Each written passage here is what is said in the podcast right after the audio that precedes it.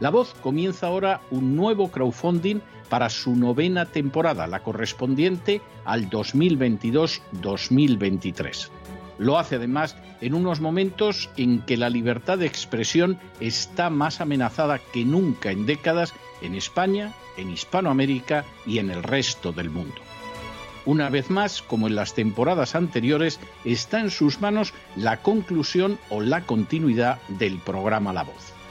Debido a la crisis económica creciente, al cambio del dólar en relación con el euro y sobre todo a la censura del programa en redes con su correspondiente desmonetarización, en esta novena temporada nos vemos obligados a subir el objetivo hasta la cifra de 130 mil dólares. Con el crowdfunding se mantiene la emisión en directo, en abierto y de forma gratuita del programa a través de YouTube, iBox, SoundCloud, Spotify, Apple Podcasts, Google Podcasts, Tunnel y Stitcher. Además, por supuesto, de encesarvidal.tv. De hecho, es este crowdfunding el que permitirá poder seguir emitiendo en cesarvidal.tv, ya que sin la continuidad de la voz no puede haber continuidad de contenidos en ese canal televisivo. Si la voz, tras la conclusión de esta temporada, no pudiera regresar en el mes de octubre, quizá no sucedería algo tan grave. Una vez más, habría quedado de manifiesto, como tantas veces a lo largo de la historia de las naciones hispanas, que para muchos es preferible quejarse, protestar o amargarse a enfrentarse de manera práctica con un problema concreto. No pasaría nada.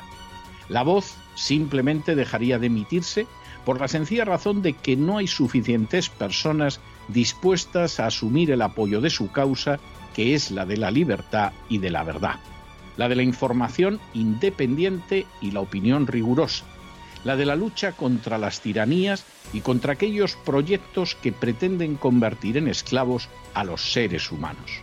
Si piensan que merece la pena seguir escuchando día a día la voz, son ustedes bienvenidos a la hora de contribuir al nuevo crowdfunding que permitirá que puedan escuchar este programa radiofónico una temporada más. Muchas, muchas, muchas gracias por todo. God bless you. Que Dios los bendiga.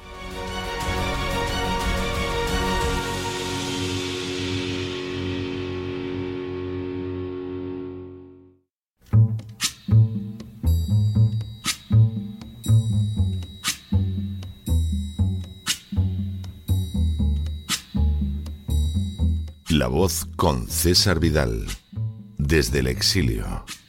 When the night has come and the land is dark and the moon is the only light we'll see. No, I won't be afraid. Oh, I won't be afraid just as long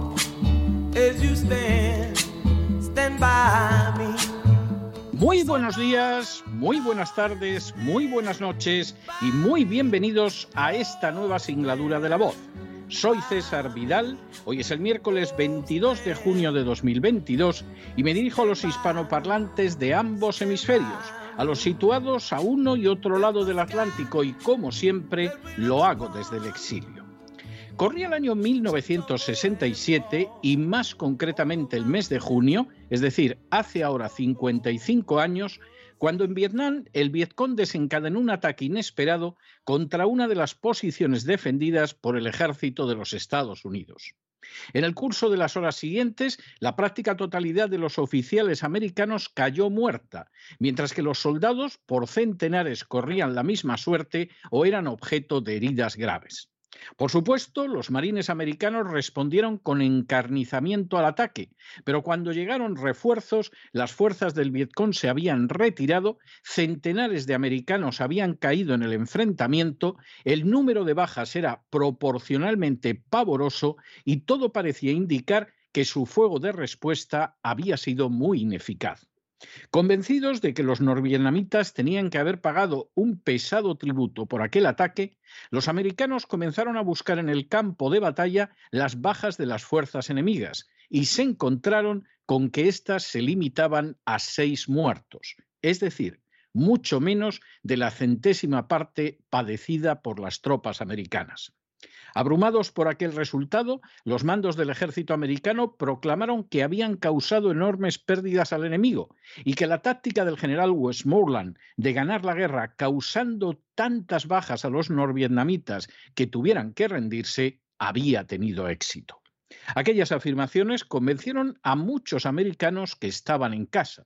Sin embargo, sembraron la desmoralización entre los oficiales y los soldados que combatían en Vietnam. Tras escuchar aquellas proclamas, llegaron a la conclusión de que o bien sus mandos no tenían la menor idea de lo que estaba pasando a diario en el campo de batalla en Vietnam, o bien sí que lo sabían, pero mentían con el mayor descaro al pueblo americano. En uno y otro caso, la conclusión resultaba angustiosa. ¿Cómo se podía confiar en mandos así? En las últimas horas hemos tenido nuevas noticias sobre el carácter liberticida del gobierno del ucraniano Zelensky. Sin ánimo de ser exhaustivos, los hechos son los siguientes. Primero, el ejercicio de poder de Volodymyr Zelensky ha estado marcado por un claro impulso liberticida desde el principio. Segundo, a Zelensky se debe, por ejemplo, la aprobación de la primera ley racial europea desde los años 30 del siglo pasado. Tercero, a Zelensky se debe, por ejemplo, desde febrero de 2021, el cierre de tres televisiones y de la mayoría de los medios de comunicación independientes en Ucrania. Cuarto, a Zelensky se debe, por ejemplo, la ilegalización de una docena de partidos políticos ucranianos. Quinto, a Zelensky se debe, por ejemplo, en el pasado mes de mayo, el arresto en España del youtuber Anatoly Shari, que tiene casi 3 millones de suscriptores. Sexto, la detención de Shari, que se exilió de Ucrania hace años dado su carácter de disidente, se llevó a cabo en una operación conjunta del Servicio de Inteligencia ucraniano y de la Policía española. Séptimo, la detención de Shari fue presentada por el Servicio de Seguridad ucraniano, el SBU, como el castigo merecido a los traidores. Octavo, la realidad es que Shari recibió asilo político en Estados Unidos en 2012 antes de trasladarse a España. Shari ha condenado la invasión de Ucrania por Rusia, pero a la vez se ha manifestado crítico hacia el gobierno llevado a cabo por Zelensky, acusándolo de manipular a Occidente con mentiras. Noveno. También a Zelensky se debe, por ejemplo, el arresto y encarcelamiento de presos políticos. Y así, en mayo, la Associated Press publicó material en el que acompañaba a agentes del Servicio de Seguridad de Ucrania mientras secuestraban y detenían a disidentes en sus propias casas. Décimo. Este lunes a impulsos también del gobierno ucraniano que preside Zelensky, ha sido prohibido el principal partido de la oposición en Ucrania, la Plataforma por la Vida. Un décimo. El gobierno de Zelensky se ha apoderado de todos los bienes, tanto dinerarios como inmuebles, de este principal partido de la oposición ucraniana, transfiriendo su propiedad al Estado. Duodécimo. La confiscación de los bienes sin derecho a apelación se sustenta en una ley firmada por Zelensky que además priva del derecho de apelación a las víctimas de esas acciones. Décimo tercero. La Plataforma por la Vida ya había sido suspendida en el mes de marzo junto a otros partidos. Décimo cuarto. La ilegalización absoluta significa la eliminación del principal partido de oposición en Ucrania. De hecho, la Plataforma por la Vida era el segundo partido más importante del país y el año pasado su popularidad superaba a la de Zelensky. Décimo quinto. El dirigente de la Plataforma por la Vida, Víctor Medvedchuk, lleva detenido por Zelensky desde hace más de un año. Décimo sexto. La persecución de la oposición no se ha limitado a los partidos, sino que se ha descargado sobre todo tipo de disidentes que son detenidos por el Servicio de Seguridad ucraniano. Décimo séptimo. Por añadidura, el gobierno de Zelensky está presionando a los gobiernos extranjeros para que procedan a detener a todos los disidentes de su gestión, un acto que, por ejemplo, ha tenido éxito en España. Décimo octavo, como ha recordado recientemente una institución tan poco sospechosa de izquierdismo como el Cato Institute, en contra de la propaganda que afirma que Ucrania es un símbolo de la libertad y de la democracia, la realidad es literalmente más tétrica y preocupante. Décimo noveno. Ucrania es una de las naciones más corruptas del mundo desde hace muchos años. Así, en enero de 2022, Transparencia Internacional colocó a Ucrania en el puesto 123 de una lista de 180 naciones. De manera bien reveladora, Rusia aparece en esa misma lista como una nación muchísimo menos corrupta que Ucrania. Y vigésimo, también el informe de la Freedom House para 2022 clasifica a Ucrania como una nación libre en parte con una calificación de 61 sobre 100. Ucrania aparece así a la altura de Filipinas, Serbia y Singapur. De manera bien significativa, Hungría, que ha sido tan atacada por la Unión Europea y las asociaciones pagadas por Soros, aparece en una posición mucho mejor que Ucrania. Causa verdadera vergüenza ajena el contemplar cómo la propaganda de la agenda globalista, del foro de Davos y de la OTAN ha creado una imagen de Zelensky y de Ucrania que no tiene el más mínimo contacto con la realidad. Una nación que se encuentra entre las más corruptas y liberticidas del mundo, un político que se halla entre los más corruptos, embusteros y liberticidas del mundo, aparecen presentados de manera machacona como un ejemplo de defensa de la libertad y de la democracia. Pocas cosas podrían estar más lejos de la realidad.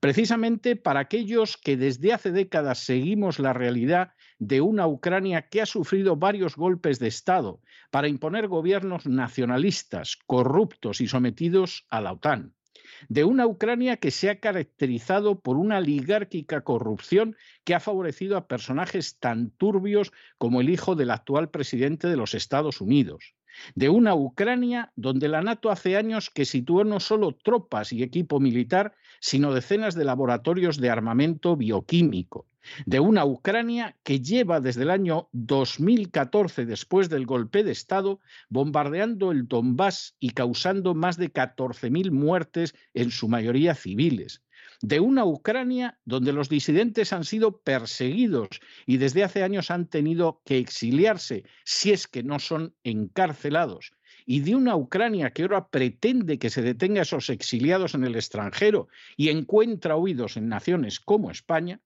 para todos los que conocen esas realidades y otras parecidas, resulta ridícula y desde luego vil la propaganda pro-ucraniana y pro-Zelensky a fin de justificar la extensión de la OTAN en contra de los compromisos adquiridos con Gorbachev y Yeltsin y todavía más las sanciones contra Rusia que hasta ahora han perjudicado sobre todo a las naciones de la Unión Europea e incluso a los Estados Unidos. Por supuesto, el que se aplaudiera como focas a Zelensky solo puede verse como una clara muestra de sumisión a la agenda globalista o de terrible ignorancia de la política internacional o de una profunda estupidez o incluso de un alcoholismo al parecer incurable. Esta política antirrusa y pro-ucraniana nos ha llevado ya a la recesión económica. Ha aumentado la inflación que ya existía mucho antes del inicio de la actual crisis en Ucrania y ha empeorado notablemente la situación económica de naciones occidentales y no occidentales, empobreciendo a centenares de millones de personas. Que semejante daño ocasionado a centenares de millones de personas se justifique para defender a una nación corrupta y liberticida como Ucrania, y a un hombre como Zelensky no menos liberticida y corrupto, resulta totalmente intolerable. De hecho, con toda seguridad y con toda justicia, cuando Nicolás Maduro se ha comportado de la misma manera en Venezuela, ha provocado la condena internacional. Pobres naciones, por lo tanto, donde se condena en Maduro lo que se oculta e incluso se aplaude en Zelensky. Como antaño sucedió a muchos militares americanos que combatían en Vietnam en 1967 y que escuchaban las proclamas de los políticos y militares de su país, hay que preguntarse de manera obligada e indispensable Si esos dirigentes no saben lo que tienen entre manos e ignoran la verdad, o si por el contrario no tienen el menor reparo en mentir al pueblo. Ese pueblo, que como en el caso de los combatientes en Vietnam, es el que paga y seguirá pagando las consecuencias de las actuaciones llevadas a cabo por ineptitud o por maldad en contra de la verdad. Pero no se dejen llevar por el desánimo o la frustración. Y es que a pesar de que los poderosos muchas veces parecen gigantes, es solo porque se les contempla de rodillas y ya va siendo hora de ponerse en pie. Mientras tanto, en el tiempo que han necesitado ustedes para escuchar este editorial, la deuda pública española ha aumentado en más de 7 millones de euros para mantener un sistema donde no se entrega jamás a los sicarios de Maduro protegidos en España y sin embargo se detiene a los disidentes ucranianos que han buscado asilo político en España. Muy buenos días, muy buenas tardes, muy buenas noches. Les ha hablado César Vidal desde el exilio. Que Dios los bendiga.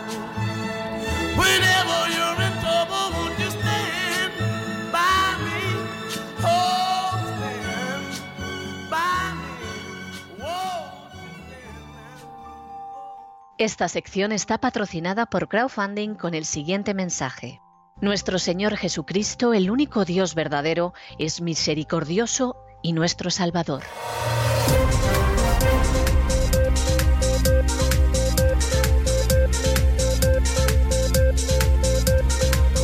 Las noticias del día. Estamos de regreso y estamos de regreso después de ese editorial que hemos dedicado a la última acción liberticida, van muchísimas, de Zelensky. En este último caso, pues nos hemos encontrado con que ha decidido que disuelve el principal partido de la oposición y además se queda con sus bienes. Es algo verdaderamente bochornoso.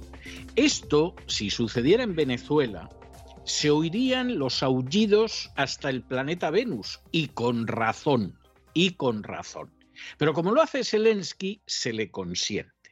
Claro, ¿qué es lo que sucede? Pues que en última instancia los políticos y las furcias mediáticas están mintiendo miserablemente, miserablemente a sus conciudadanos en relación con lo que sucede en Ucrania, con lo que es Ucrania y con quién es Zelensky verdaderamente. No solo eso, es que están colaborando con una política liberticida en su propio territorio.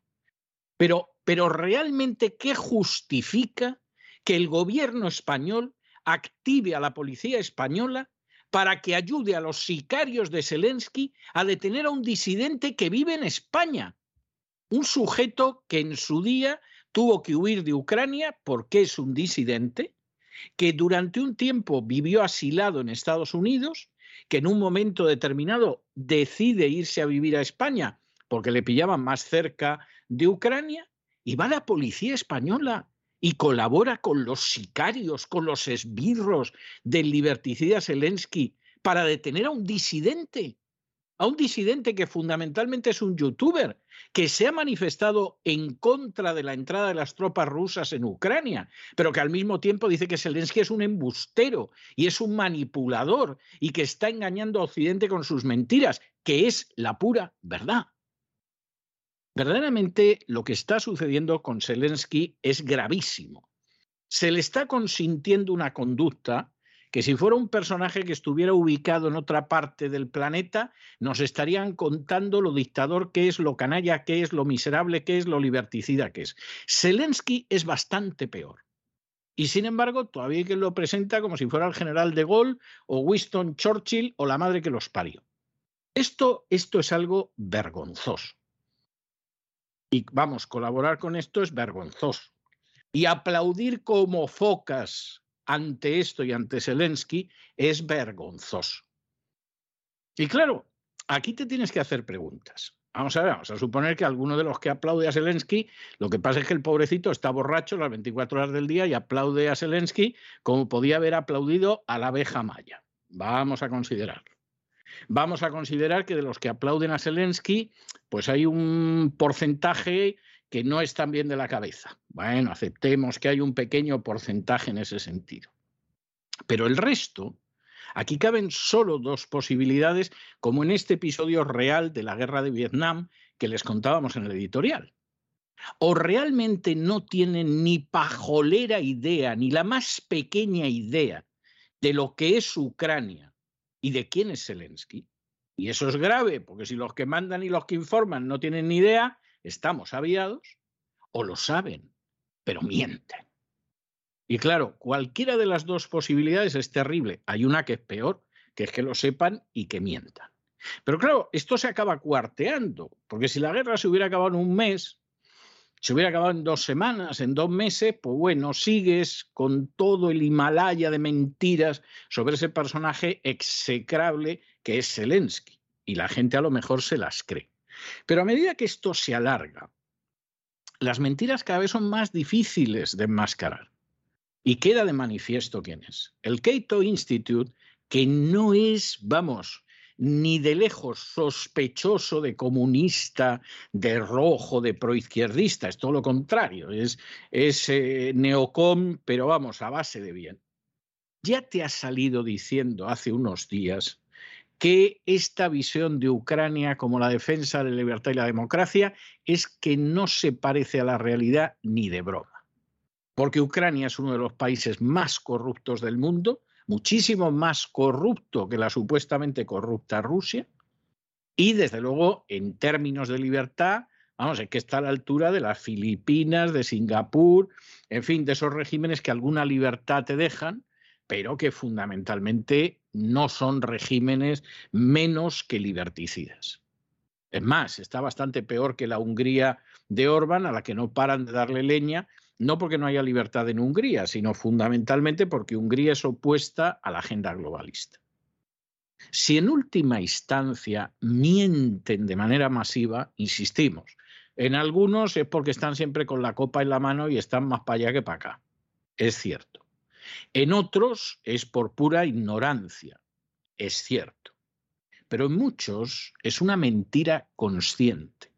Y es una mentira consciente porque saben el elemento que hay para debilitar a la Unión Europea, para debilitar a los propios Estados Unidos, para avanzar la agenda globalista.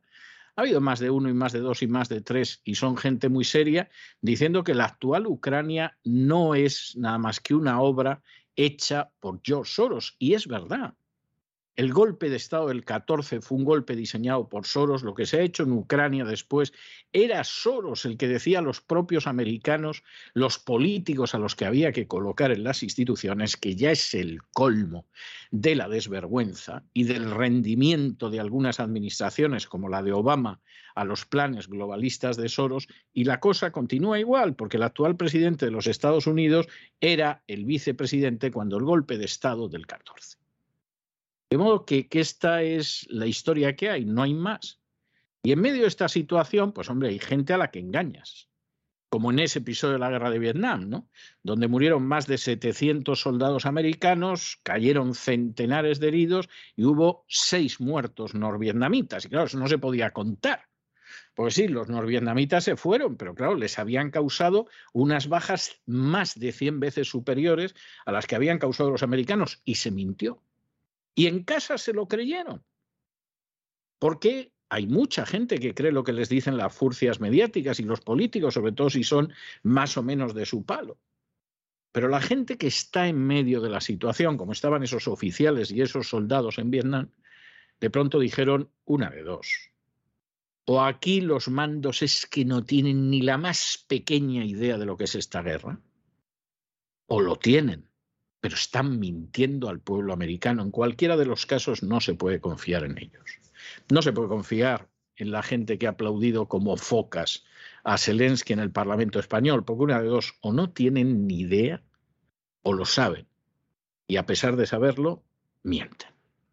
Pero claro, las mentiras llega un momento en que se descubren. Es verdad que a veces se descubren al cabo de 10 años, de 20 años, de 30 años, A veces ya la mentira ha hecho tantísimo daño que solo te queda la satisfacción moral de que de pronto pues se descubra que hay gigantes que son enanos, ¿no? incluso a lo mejor hasta furcias mediáticas.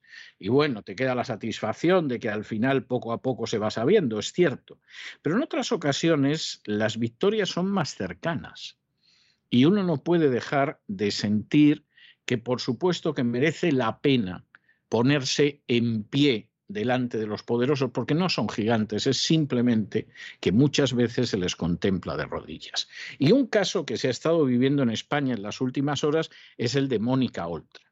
Mónica Oltra, que presuntamente utilizó el aparato del Estado para defender a su marido, que era un abusador de una niña, un abusador sexual, eso está ya decidido judicialmente, lo era, y que, por supuesto, cuando Cristina Seguí inicia su especial cruzada, por denominarlo de alguna manera, nunca empleada con más nobleza la palabra, para que Mónica Oltra rinda responsabilidades, pues le cae encima todo el aparato del poder. Y el aparato del poder no solo son los políticos.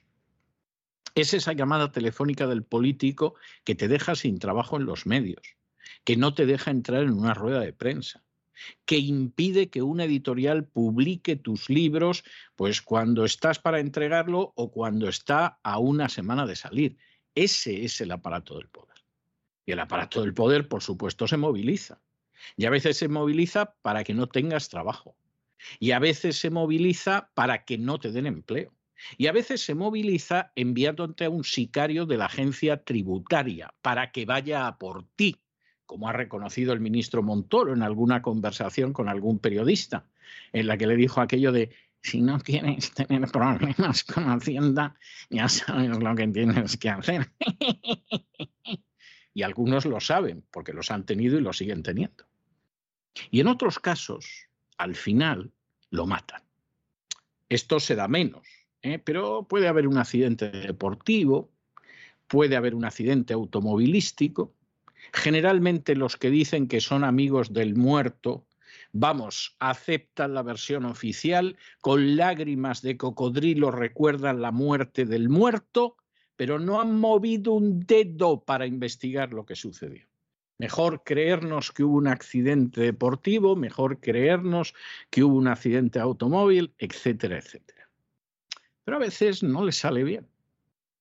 La persona es una persona correosa, es dura, no está dispuesta a rendirse, como en el caso de Cristina Seguí y Mónica Oltra, y al final, al cabo de dos años de que te estén dando golpes por todas partes, y uno de los peores golpes es el silencio de las furcias mediáticas, pues ya esto no aguanta más, a Mónica Oltra la acaba citando el juez, las furcias mediáticas inmediatamente empiezan a atribuirse el mérito, ellas que han estado calladas como ramonetas y por supuesto silencian a Cristina Seguí, o si eres una furcia mediática especialmente tirada, dices hasta que está tarumba. Y en esos momentos, pues sin embargo, está el hecho de que Mónica Oltra, el juez la ha citado, pero hace unas horas no tuvo más remedio que dimitir. ¿Que Simo Puig hubiera querido mantenerla? Hombre, la ha mantenido durante dos años. Pero es que en estos momentos no la puede mantener. Y como no la puede mantener, porque claro, si la mantiene, pues tendría que haber una disolución de las Cortes Valencianas, unas elecciones y en medio del escándalo esto es difícil, pues claro, Simo Puig finalmente habla con Mónica Oltra y Mónica Oltra dimite. Dimite de manera vergonzosa, ¿eh? o sea, acusando de su dimisión al fascismo. Ya está, solucionado y arreglado. Y con gente como Irene Montero defendiéndola, Irene Montero, la feminista, la gastadinero del Ministerio de Igualdad, defendiendo a una tipa que ha protegido, utilizando el aparato del Estado, a un abusador sexual de una niña. ¿eh? Vaya, vaya, vaya Irenita. Vaya catadura la de este grupo llamado muy acertadamente por Cristina Seguí la mafia feminista. Pero al final ha tenido que dimitir. Y es muy posible que se siente en el banquillo. Y puede que acabe en la cárcel. salvo que encuentren algún juez bizcochable que la condene a menos de dos años o a dos años y le aplique la remisión condicional. Pero Mónica Oltra lo tiene ya muy crudo en términos políticos, a menos que se torcieran mucho las cosas. Y esto demuestra, y lo decíamos ayer en nuestro editorial y lo volvemos a repetir hoy, que efectivamente esa frase con la que un servidor de ustedes concluye el editorial todos los días, los poderosos parecen gigantes, pero solo es porque se les contempla de rodillas y ya va siendo hora de ponerse en pie. Hay que ponerse en pie.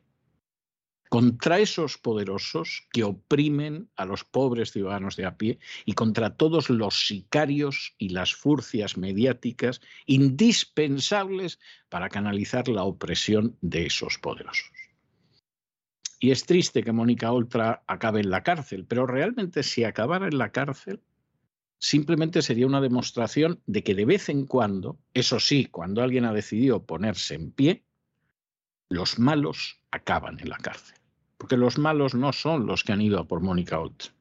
Los malos son los que conocen que a una pobre niña la han violado y han abusado de ella sexualmente. Y sin embargo, utilizan los resortes del poder para impedir que esa persona sea castigada como se merece. En fin, analizamos este y otros temas que les afectan a ustedes de la manera más directa con la ayuda inestimable de María Jesús Alfaya. María Jesús, muy buenas noches. Muy buenas noches, César. Muy buenas noches a todos nuestros oyentes de La Voz, a quienes les recordamos que sigue abierto el crowdfunding para que colaboren con este programa, sean parte de este proyecto y para que cada día podamos hacer mejor este programa. Y vamos con la información de España. Se lo adelantábamos ayer, pero todavía no era oficial. Mónica Oltra se ha visto forzada a dimitir, presentó en la tarde de ayer la renuncia de sus cargos. Fue después de que la ejecutiva de Compromís se reuniera de urgencia para debatir el futuro de la que también era, hasta ayer, consejera de Igualdad y Políticas Inclusivas. La vicepresidenta de la Comunidad Valenciana sale del gobierno autonómico y también de las Cortes Valencianas. En declaraciones a los medios dijo que no quería ser la coartada para que nadie decidiera unilateralmente que Compromís no forme parte del gobierno valenciano y añadía que no iba a darle motivos al Partido Socialista para que saque las políticas de izquierdas del gobierno del Botanic.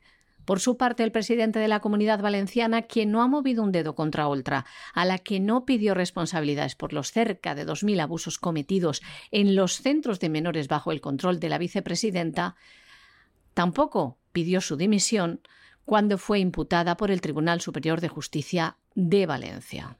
Ahora, tras la dimisión de su segunda, Chimo Puig sí abre el pico, pero lo hace para manifestar su respeto, su reconocimiento y agradecimiento a su vicepresidenta. Indignante. El socialista afirma también que el motivo de su salida es proteger el pacto del botánico. Como ven, para Chimo Puig, el encubrimiento de los abusos sexuales a menores por parte de su exmarido y las ilegalidades cometidas en el centro de menores y los abusos no es motivo importante para Chimo Puig. El presidente valenciano, además, ha aprovechado para condenar, les leemos, la instrumentalización de la justicia por parte de la extrema derecha. Bueno, y otro que está quedando como rufete en Lorca, pero no podemos decir que nos sorprenda, porque hace mucho tiempo que tenemos la certeza moral de que es un delincuente y de hecho tiene causas pendientes delincuente presunto, ¿eh? por lo menos de momento, es Jorge Fernández Díaz. Jorge Fernández Díaz fue un desastroso ministro del Interior con Marano Rajoy, que en vez de ocuparse de acabar con ETA, se dedicó a seguir la miserable y vil política de Zapatero hacia la organización terrorista ETA, que de pronto te contaba las instrucciones que le daba un ángel que se llamaba Marcelo, que andaba muy cerca de él, lo cual se las trae, porque no sabemos si el ángel era un ángel bueno o era un ángel caído, un demonio, que encajaría bastante con Jorge Fernández Díaz, que pertenece al Opus y que continuamente se te ponía a hablar de las apariciones de la Virgen. Bueno, pues hoy hablamos de él no porque se le haya parecido la Virgen, aunque esto tampoco lo descarten ustedes en algún momento. Dicen que se convirtió al catolicismo en Las Vegas, ya a partir de ahí se puede uno creer cualquier cosa, sino porque quien se le apareció a Jorge Fernández Díaz fue ni más ni menos que el comisario Villarejo, personaje indispensable para contar lo que son las cloacas del Estado en España. Bueno, Villarejo tiene una, una, no voy a decir una película, tiene una serie de televisión, pero además de estas largas, ¿eh? que dura varias temporadas. El Juego de Tronos es un chiste comparado con las aventuras de Villarejo. Cuestión aparte es que Villarejo, que tiene causas penales, pues vaya soltando solo pedacitos. ¿eh? Como soltara todo, pues seguramente iba a temblar hasta el misterio, el misterio de Jorge Fernández Díaz. Jorge Fernández Díaz será muy del opus, pero es un sujeto inmoral. Es un sujeto que ha pisoteado la legalidad. Es uno de esos sujetos que uno piensa, este, a lo mejor soy mal pensado, ¿eh? voy a aceptar que soy mal pensado, pero este es capaz de saber que van a atentar con una bomba contra la vida de un disidente y no avisar al disidente a ver si hay suerte y vuela por los aires. Insisto, puede que yo sea mal pensado, pero yo personalmente tengo la sensación de que Jorge Fernández Díaz sería muy capaz de hacer eso en la época en que era ministro del Interior de Rajoy. En este caso, la actuación de Villarejo era estupenda, porque se trataba de ir sacando a la luz una serie de cuestiones que estaban haciendo dirigentes nacionalistas catalanes, como era Artur Mas, que entonces era el presidente de Cataluña, y Jordi Pujol, que estaban efectivamente en la ilegalidad, pero que en vez de ir a través de la legalidad fue por el lado oscuro, siniestro e ilegal. La conversación con Villarejo no tiene desperdicio, porque ¿qué aparece? Que de pronto queda claro que hay jueces que no son independientes y que se pliegan a lo que les dice el poder.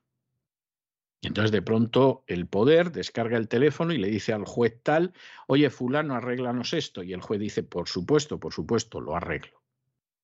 Esto ya lo contamos, porque además de ello dejó constancia el general Manglano, cuando entrevistamos a los autores de ese libro imprescindible para entender la historia reciente de España, que es El rey de los, el jefe de los espías. Ese es un libro indispensable porque Manglano dejó anotado todo lo anotable y, entre otras cosas, te cuenta cómo tenían jueces a sueldo. Y cómo en un momento determinado, pues un juez querían que fuera por un lado y como les pagaban una cantidad de los fondos reservados, que imaginamos que los jueces no declararían Hacienda, tenemos esa sospecha, pues evidentemente lo que sucedía es que el juez hacía lo que le decían. Y era algo absolutamente fantástico. Juez hacía lo que le decían, según Manglano. pues esto no es una exageración de Manglano, que por cierto, cuando se vio ante la posibilidad de que le condenaran por unas escuchas ilegales, solo tuvo que llamar al rey. El rey llamó al juez y lo absolvieron. Fantástica la independencia judicial en España. Supongo que si te absuelven te pones más contento que chupilla como le digan al juez que tiene que empitonarte, pues la cosa puede ser verdaderamente terrible. Y entonces, pues Fernández Díaz iba en este plan, en el de violar la legalidad y en el de hacerlo además de acuerdo con los jueces, de acuerdo con las cloacas del poder y todo en términos políticos. En un momento determinado, pues eh, el antiguo ministro del Interior, Fernández Díaz, dice que había hablado con el fiscal general del Estado para que el fiscal general del Estado no dejara precisamente de manifiesto su independencia y que en esa conversación pues le dijo ni bajo tortura reconoceré que esta reunión ha existido. Bueno, pues no ha sido bajo tortura, no ha hecho falta empieza a salir documentación de Villarejo y lo que queda de manifiesto es el personaje asqueroso moralmente, indecente éticamente, totalmente digno de que lo procesen y lo encarcelen por haber utilizado el poder de esta manera, que es el opus deísta Fernández Díaz, que por cierto tiene una columna diaria en La Razón, no sé exactamente qué tipo de agradecimiento le deberá la razón que es del grupo Planeta a Fernández Díaz, pero desde luego es bien, bien significativo. Esta es la gente que ha sido ministro del Interior en España. Los presidentes del gobierno han estado más expuestos, pero ministro del Interior ha sido este personaje. Bueno, pues a lo mejor eh, si algún día efectivamente lo juzgan y se ve en la tesitura más que merecida de ir a la cárcel por largos años, pues Fernández Díaz lo mismo dice que siguió las instrucciones de la Virgen o del ángel Marcelo, le toman por loco y le declaran inimputable y se libra. Todo podría ser, ¿eh? todo podría ser. Pero esto es una descripción, esto es un corte radical de lo que es España para que se entienda lo que es España. No nos vamos a engañar no nos vamos a engañar y vamos a ver en qué acaba lo de Fernández Díaz, porque esto dura lo que dura. Todos cantaban ante Villarejo y este lo grababa todo para cubrirse las espaldas. Lo que nunca pensó el exministro del Interior, Jorge Fernández Díaz, es que estas grabaciones saldrían a la luz pública. El exministro de Mariano Rajoy se reunió el 16 de diciembre del año 2012 con el comisario José Manuel Villarejo y también con el jefe de la policía, Eugenio Pino. Estos trataban de planificar las denuncias contra el entonces presidente de Cataluña, Artur Mas, y también contra el expresidente catalán, Jordi Pujol. La reunión tuvo lugar el mismo día en el que se iban a presentar denuncias ante la Audiencia Nacional contra Jordi Pujol, contra sus hijos y también contra Artur Mas. El exministro del Interior dirigió la denominada Operación Cataluña algo que trató con ambos comisarios, a los que pidió que presentaran ese mismo día la denuncia a la Audiencia Nacional, algo que cayó sobre el juez Pablo Ruz. Esto se puede escuchar en una de las grabaciones que la policía incautó a Villarejo tras su detención y que ha publicado el diario El País. Estos audios demuestran que Fernández Díaz estaba informado, implicado directamente en estas actividades, el comisario Villarejo le explica con detalle sus últimas gestiones relacionadas con la Operación Cataluña y pone también de manifiesto la conexión de estos policías con algunas instancias judiciales, algo que demuestran estas grabaciones. En ellas, Villarejo, por ejemplo, dice lo siguiente a Fernández Díaz. Vamos a leerles lo que dicen estos audios. Dice Villarejo, materia hay para la Audiencia Nacional. Ayer hablé con Santiago Pedraz, el juez decano de la audiencia, y me dijo, no te preocupes, que ya están tocados abiertamente. Lo que le voy a pedir al que le caiga en el reparto es que antes de hacer nada, por favor, hable con nosotros. Es decir, hablaba de a qué juez le caería, a qué juez de los cuatro de la Audiencia Nacional este tema. A lo que el exministro del Interior de los Populares contestaba lo siguiente. Con el fiscal general del Estado se ha hablado. Y ni bajo tortura reconoceré que esta reunión ha existido. A Fernández Díaz se le ha parecido la Virgen otra vez y no ha hecho falta torturarle. Lo que no imaginaba el exministro del Interior es que las grabaciones de Villarejo llegarían a la justicia. Y nos vamos a Hispanoamérica, nos vamos a Hispanoamérica donde la Corte Suprema de Justicia ha confirmado que Cristina Fernández de Kirchner se va a sentar en el banquillo bajo cargos de corrupción. Bueno, ¿esto en qué va a acabar? ¿Esto en qué va a acabar? Porque es que esto no es de ahora, esto viene de muy lejos, esto viene ya de hace años hasta ahora Cristina Fernández de Kirchner se ha ido librando de todo tipo de problemas. En un momento determinado regresó a una posición de poder en el año 2019 y lo que ha sucedido pues es que los jueces iban cerrando causas y causas que iban contra ella. Entre otras cosas porque la Administración de Justicia en Argentina ah, no se puede decir que sea precisamente ejemplar. O sea, hay gente a la que no la condenan nunca. Las causas viven el sueño de los justos, ¿no? Como esperando a que llegue el día del juicio final para abrirla. Pero del final, el del Valle de Josafat y el Gran Trono Blanco y todo eso, no, no el, el final de que alguna vez se va a ver el juicio. Y entonces, pues en este caso, en este caso, la acusación versa sobre el hecho de que presuntamente Cristina Fernández de Kirchner habría sido la jefa de una asociación ilícita y habría defraudado al Estado al haber favorecido a un empresario que se llama Lázaro Báez, adjudicándole más de medio centenar de obras públicas, que no está mal.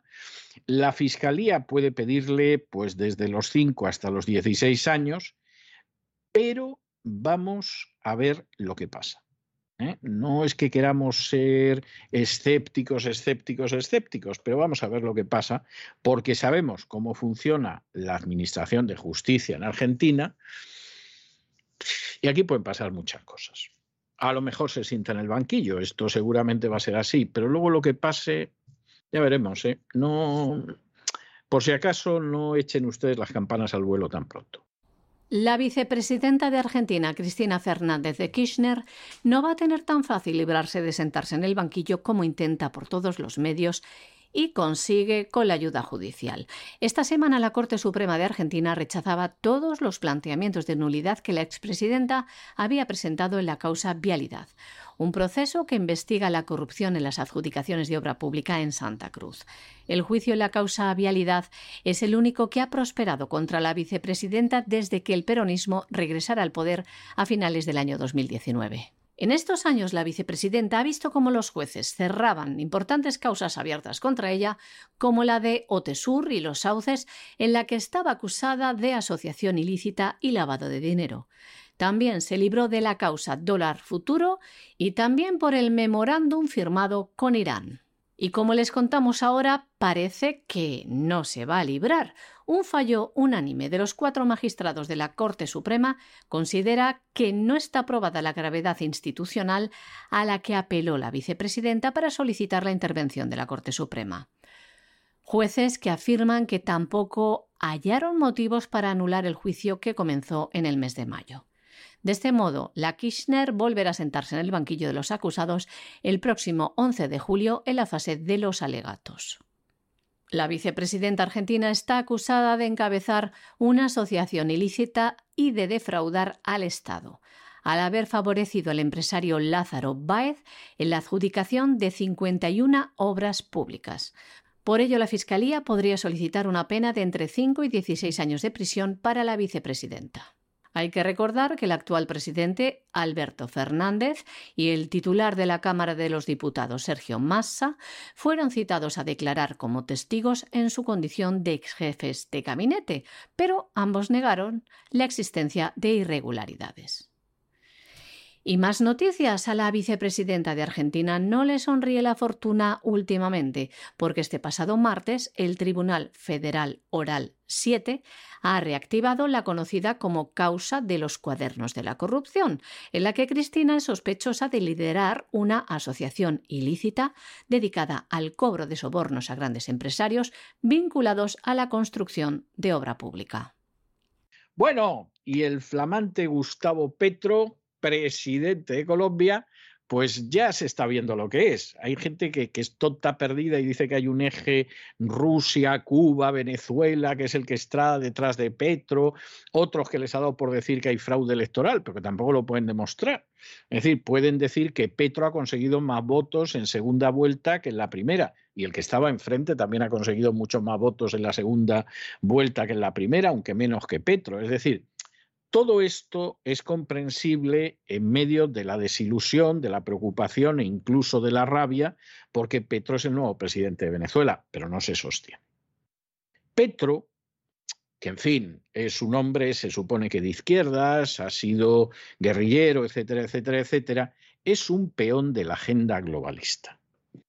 Y cuando ya tenía cargo público, recibía a Bill Clinton, y un servidor de ustedes ha publicado en su cuenta de Twitter la foto, recibía a Clinton, no a Putin, ¿eh? ni a Xi Jinping, a Clinton, por eso de ver lo que era el coche eléctrico. Mira tú qué casualidad, agenda globalista más agenda globalista. Y en estos momentos, ¿qué sucede? Pues que está en la agenda globalista ya ha tenido su conversación telefónica con Anthony Blinken, que es el secretario de Estado de los Estados Unidos, el equivalente al ministro de Asuntos Exteriores, un personaje muy incompetente, por cierto, todo hay que decirlo, porque Blinken es una persona que viene de la seguridad nacional. ¿Es posible que en cuestiones de seguridad nacional Blinken sea una persona de cierto nivel? Es posible, vamos a dar mm, por cierto que sea así, ha tenido cargos importantes en este terreno, pero como ministro de Asuntos Exteriores, Blinken es una calamidad. No nos sorprende que la última reunión que supuestamente iba a tener con Lavrov no apareciera Blinken, porque es que cada vez que aparecían los dos, Lavrov lo laminaba. Blinken es un desastre como secretario de Estado. Ahora, Blinken también está al servicio de la agenda globalista. Y cuando ha hablado Petro con Blinken, ¿de qué han hablado? ¿De que van a respetar los derechos de los colombianos? No, padre de que garantiza que en Colombia no van a desaparecer pues los pedacitos de democracia que hay? No, padre. ¿De que Colombia no se va a sumar a esa supuesta alianza revolucionaria? No, padre.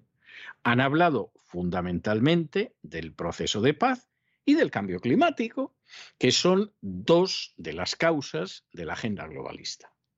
Es decir, nosotros vamos a seguir con el proceso de paz. Esa política que impulsó Obama fue Obama, no Putin, no Xi Jinping, Obama. Cuando, por cierto, su vicepresidente era un señor que se llama Joe Biden, que ahora es el presidente, y nosotros vamos a seguir esa política con la bendición de los Estados Unidos y vamos a seguir con la estafa del cambio climático, con la bendición de la actual administración de los Estados Unidos. Así de claro. Y alguno dirá, pero esto lo cuenta usted. No, señor. Esto quien lo cuenta es el propio Departamento de Estado de los Estados Unidos, que ha emitido un comunicado oficial. De modo que ya saben ustedes por dónde van los Estados Unidos. ¿eh? O sea, si hay algún tonto que está por ahí pensando que detrás de esto está La Habana y Caracas, y es que de verdad que no sabe el mundo en el que vive. ¿eh? A lo mejor el mundo de hace 50 años se parecía algo, a ese mundo que se cree que vive ahora, pero es que el mundo de ahora es 50 años más tardío y desde luego es muy diferente. Y Petro fundamentalmente es una rueda para el avance de la agenda globalista, una rueda situada a la izquierda. ¿eh? Hay otras situadas a la derecha, como pasa con Lasso y con otros, ¿eh? y con Macri en un momento determinado, y con Rajoy en un momento determinado, y con Feijó con seguridad el día de mañana. Pero al final el vehículo que se mueve y que avanza es el de la agenda globalista, no, no el de la conquista del mundo por el comunismo. Por amor de Dios, que han pasado muchos años, pónganse al día. Que un día de esto se van a enterar ustedes de que ya llegó el hombre a la luna. Una de las primeras cosas que ha hecho Gustavo Petro tras resultar ganador de las elecciones en Colombia ha sido mantener una conversación telefónica con el secretario de Estado de los Estados Unidos. ¿Y de qué hablaron? Del proceso de paz y del cambio climático, cómo no.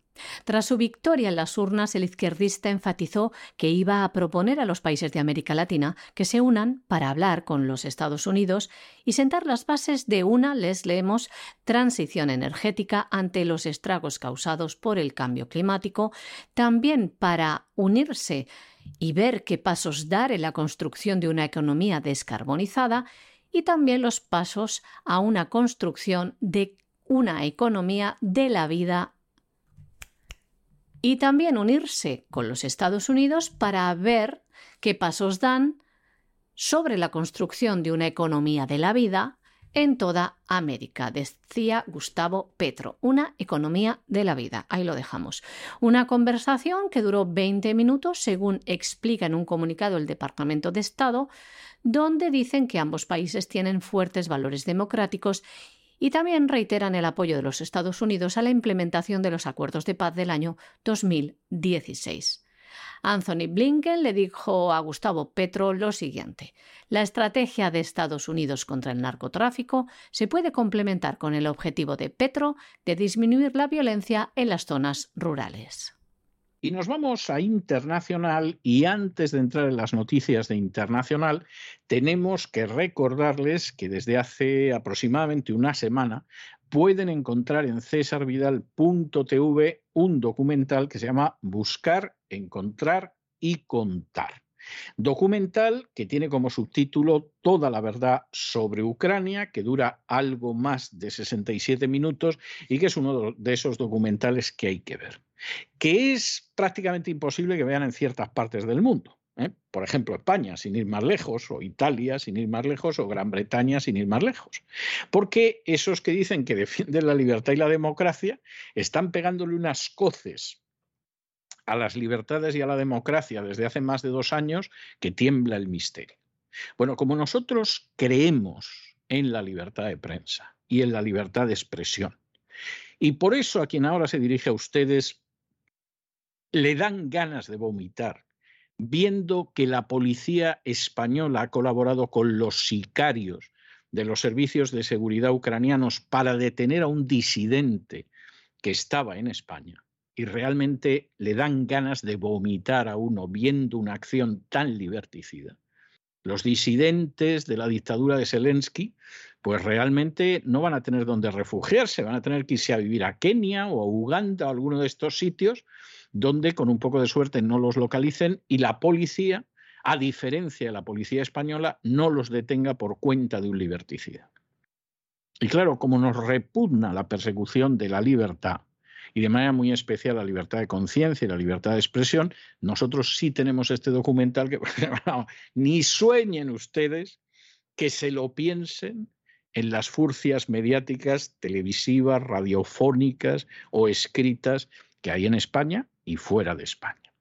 Y con esto entramos y entramos con otro tema de este tipo, que es el caso de Julian Assange, caso que lleva coleando desde hace muchísimo tiempo, pero que en estos momentos pues está en una situación especialmente caliente porque ustedes saben que en un momento determinado el gobierno del Ecuador decidió retirar el asilo político a Julian Assange, se lo mantuvieron durante años, pero en un momento determinado lo privan de asilo político. En el momento en el que sale de la embajada del Ecuador en Gran Bretaña, donde estuvo años, encerrado en una embajada, es una forma de prisión quizá algo menos incómoda, pero no crean ustedes que tiene nada de envidiable. Ahí le estaba esperando la policía británica para esposarlo y detenerlo. Supuestamente lo tendrían que haber mandado a Suecia, donde había unas acusaciones de que podía haber abusado sexualmente de una joven, etcétera.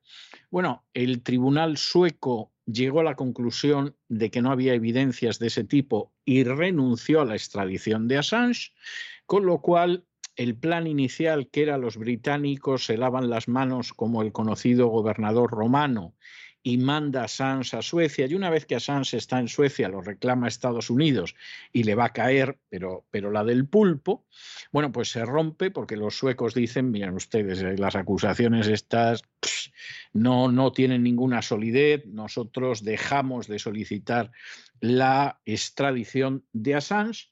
A Assange no lo extraditan, pero los británicos dicen, bueno, pero nosotros lo mantenemos detenido porque inmediatamente Estados Unidos dice que quieren que lo deporten a los Estados Unidos, que lo extraditen a Estados Unidos para juzgarlo por espionaje y condenarlo pues, a unos 170 años de prisión, suponiendo que tenga la suerte de no suicidarse en prisión, porque ustedes saben que hay gente que se suicida en las prisiones, sobre todo gente que sabe muchas cosas, ¿eh?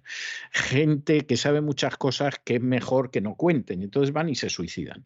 Además, no sabemos cómo lo hacen, pero suelen suicidarse en un momento en el que no funciona la cámara de seguridad de la prisión. Es decir, de pronto la cámara se estropea.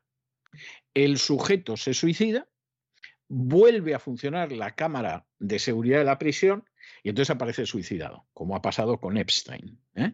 Y entonces, pues que pudiera pasar esto con Assange, pues gente maliciosa y mal pensada lo ha pensado durante todo este tiempo. Por supuesto, Aquí los británicos no parece que estén tampoco por la idea del asilo político ni cosa parecida y es muy posible que Julian Assange acabe en Estados Unidos y vamos a ver qué pasa en los Estados Unidos.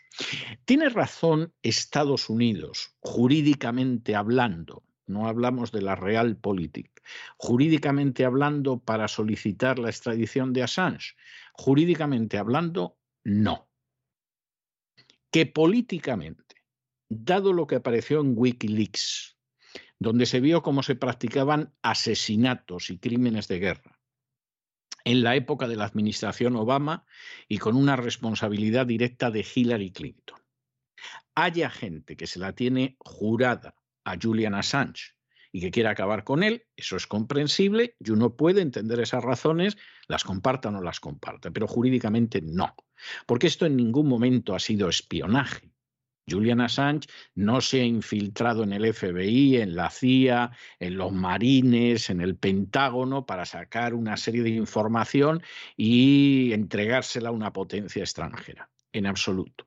Está más que establecido que a Wikileaks llegaron filtraciones de estos hechos, en algún caso algunos vídeos verdaderamente escalofriantes de crímenes de guerra perpetrados por Estados Unidos en países que había invadido, y esto no es espionaje. Como no lo es cuando en un momento determinado unos periodistas publican documentos que incluso son documentos secretos, y que consideran que es necesario publicarlos porque los ciudadanos tienen derecho a saberlo, como pasó con los papeles del Pentágono sobre la guerra de Vietnam, que en su día publicó Daniel Ellsberg. Ellsberg, que por cierto ha dicho que las Wikileaks de Julian Assange son exactamente lo mismo que los papeles del Pentágono. Bueno, posiblemente en términos jurídicos son lo mismo. En términos de material son mucho más explosivos porque además afectan a muchísima gente. Y en este sentido, en términos jurídicos, el hecho de que te pasen una documentación y tú la publiques en Internet, eso no es espionaje, guste o no guste. Puede tener efectos terribles. Obama ha quedado como un criminal. Hillary Clinton ha quedado como una criminal y como ellos otros. Y además en situaciones terribles. Pero eso, insistimos, desde una perspectiva jurídica, no hay manera de encajarlo en un tipo penal, no hay manera de decir que eso es un delito. Aunque entendemos perfectamente que haya gente que lo odie en la administración de Estados Unidos, en el complejo militar industrial y que, vamos, estén pensando que hay que matarlo. ¿Cómo será la cosa?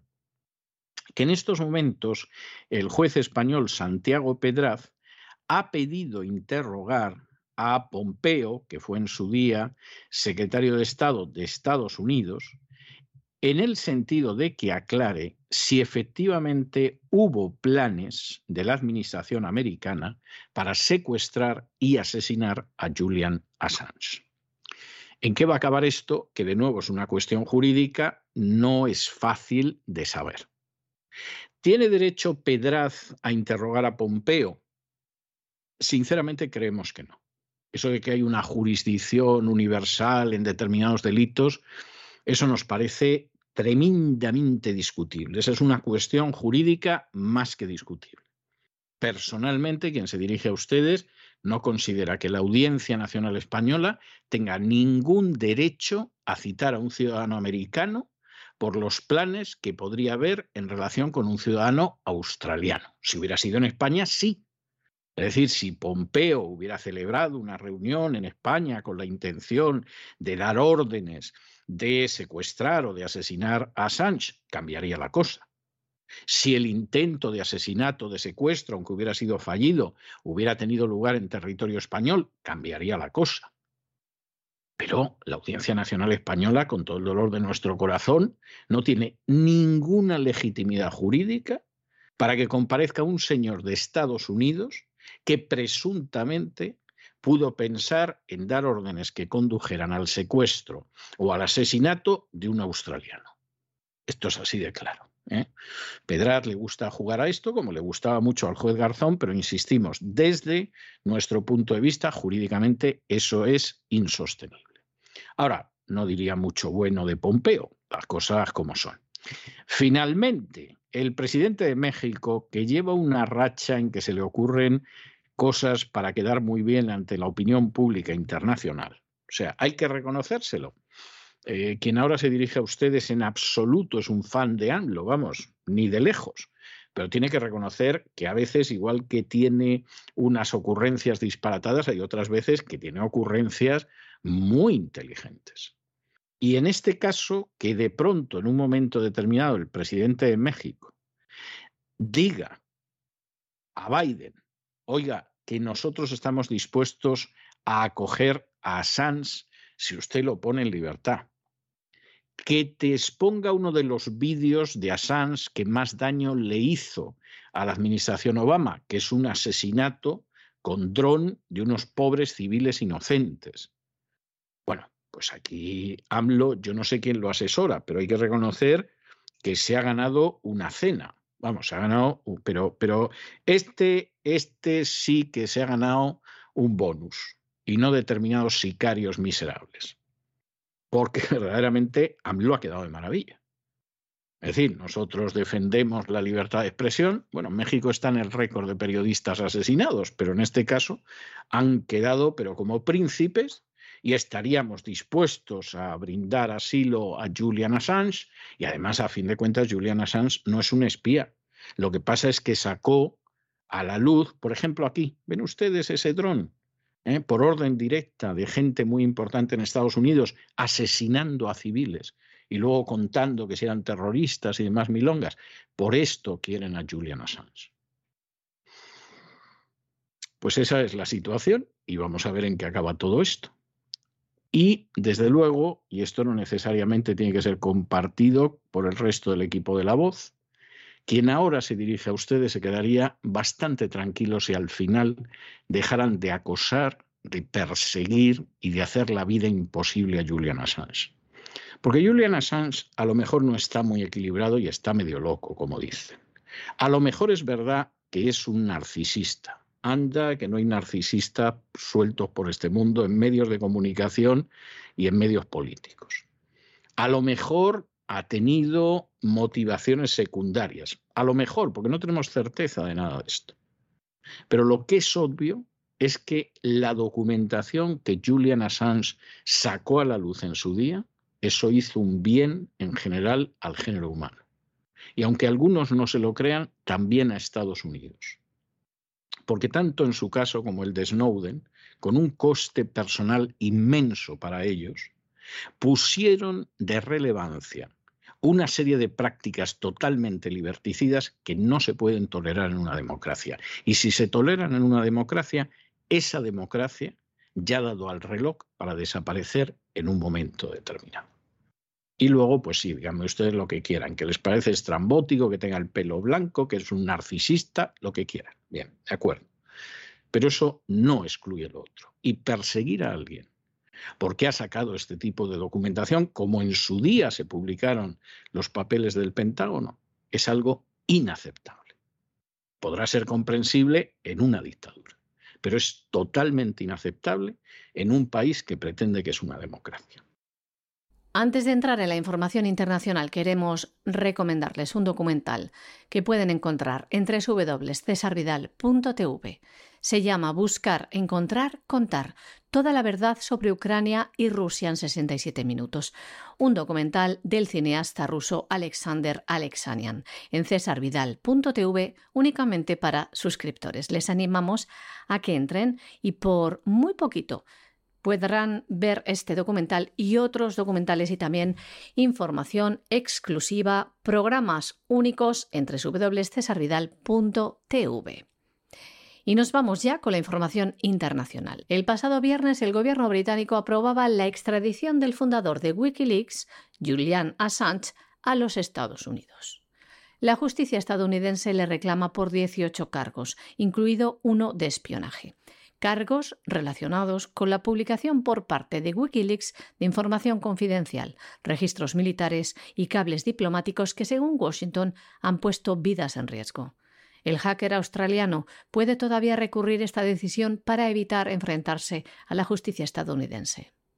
Hay que decir también que a principios de este mes el juez de la Audiencia Nacional de España, Santiago Pedraz, pedía a las autoridades de los Estados Unidos poder interrogar como testigo al exsecretario de Estado Mike Pompeo, también al jefe de contravigilancia William Evanina. Y lo quiere hacer el juez español porque existe la posibilidad de un plan para secuestrar y matar al fundador de Wikileaks, Julian Assange. Muchos son los que defienden a Assange, como es el caso del presidente de México, que ha dicho que va a pedir al presidente de los Estados Unidos, Joe Biden, la liberación de Julian Assange. Durante su conferencia mañanera, el presidente de México calificaba a Sánchez como el mejor periodista del mundo de nuestro tiempo, que ha sido muy injustamente tratado, peor que un delincuente, algo que aseguró es una vergüenza. El presidente López Obrador ha dicho que es consciente que su postura va en contra de lo que piensan muchos en los Estados Unidos y en otros países, pero aseveró que debe de prevalecer el humanismo. El presidente de México mandaba también un mensaje. México le abre las puertas a Sánchez en el caso de que se resuelva liberarlo. Y concluimos nuestro boletín, pues precisamente con una noticia que es bastante inquietante, y es que la Comisión Europea ya está anunciando que van a llegar migraciones masivas desde el norte de África, sobre todo a España y a Italia. Bueno, que no nos diga nada, eh, que esto le sorprenda a nadie, porque efectivamente esto se veía venir, en estos momentos, uno de los más enredados en esto es Josep Borrell, ¿ah? catalán, socialista y hombre de Soros, ¿ah? un hombre de Soros. ¿ah? Y claro, que evidentemente a la hora de sembrar el caos esté uno de los hombres de Soros. Esto no le sorprende a nadie que sepa quién es Soros y lo que lleva haciendo desde hace décadas. Pero esto es algo tremendo. Y esta es otra de las consecuencias de hacer mal las cosas y de hacerlas muy mal en el caso del gobierno español. Vamos a ser ecuánimes, no solo este gobierno. Es decir, el gobierno de Rajoy lo hizo rematadamente mal. El gobierno de Rodríguez Zapatero, que lo antecedió, lo hizo rematadamente mal.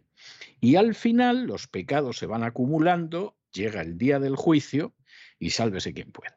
Y esa es la realidad y ya lo están anunciando. Y por supuesto, pues de esto la culpa la tiene Putin, porque claro, eh, eh, Putin y el cambio climático. ¿eh? que son dos de los comodines para cada vez que llevamos a cabo una sucia maniobra que le va a destrozar la vida a millones de personas, bueno, pues detrás de eso está el cambio climático, está Putin, nada que ver la Comisión Europea, nada que ver Soros, nada que ver Guillermito Puertas, nada que ver el foro de Davos, toda la gente donde se cuece este tipo de comistrajos inmundos.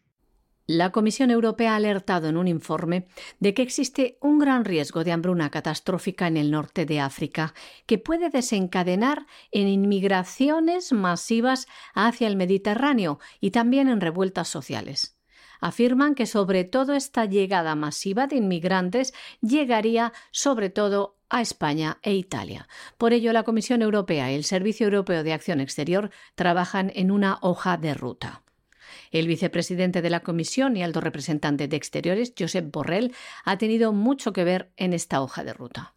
Un texto que ha sido enviado a los 27 para su estudio y que marca unas pautas para responder a las consecuencias del conflicto bélico en Ucrania, porque relacionan, como no, esta inmigración hacia Europa con el conflicto de Ucrania. Dicen que el bloqueo comercial, la inflación disparada por los precios energéticos, las sanciones y la creciente inestabilidad geopolítica sitúan a Europa en un nuevo escenario con riesgos para la fragmentación de la comunidad internacional, es lo que dice este texto. Y para preparar a los países miembros de los retos que están por venir, el informe hace un repaso por territorios como los Balcanes, Turquía, el Magreb, Sahel, Oriente Próximo y Latinoamérica.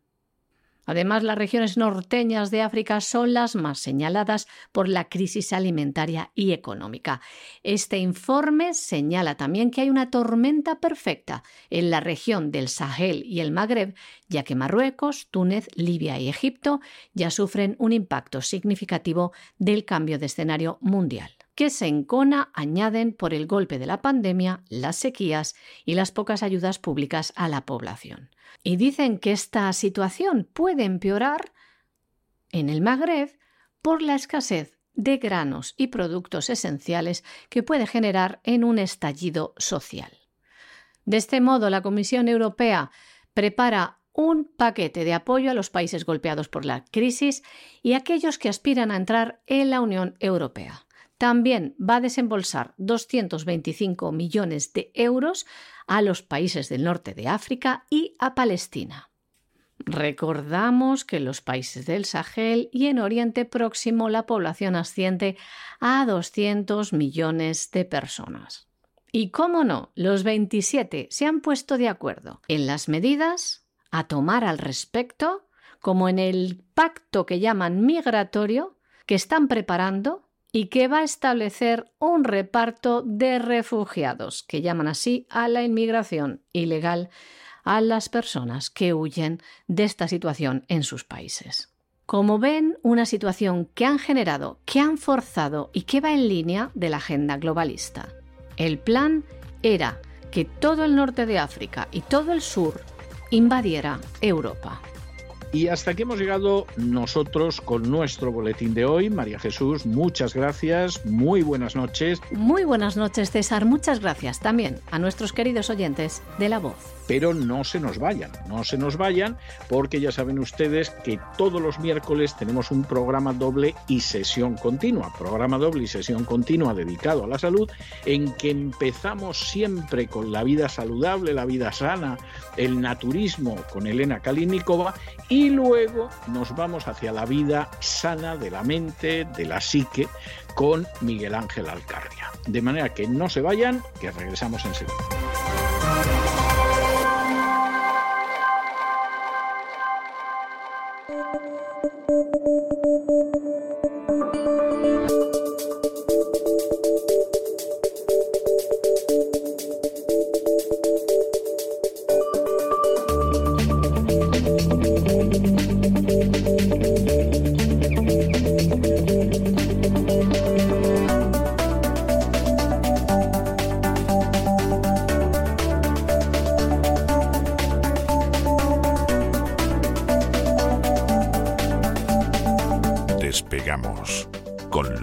Ramírez. Corremos raudos y veloces hacia nuestro avión, atravesamos el umbral, nos tiramos en plancha sobre los asientos, nos abrochamos los cinturones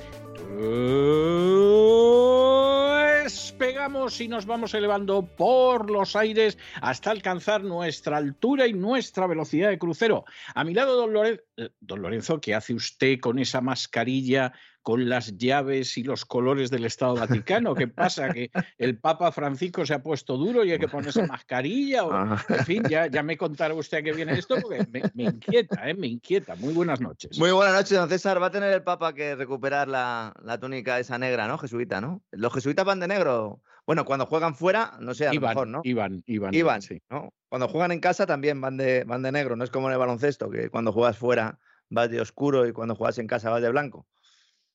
No, no, los jesuitas no. No, no, no. Hombre, pueden ir de cualquier cosa. ¿eh? Yo los, la verdad es que los que he visto en las últimas décadas, mm. no recuerdo haber visto a ninguno con, con hábito. ¿eh? Los he visto siempre de paisano, a veces bien vestidos, a veces en plan casual, como dicen aquí en Estados Unidos, pero, pero con el hábito de toda la vida de los jesuitas, la verdad es que no.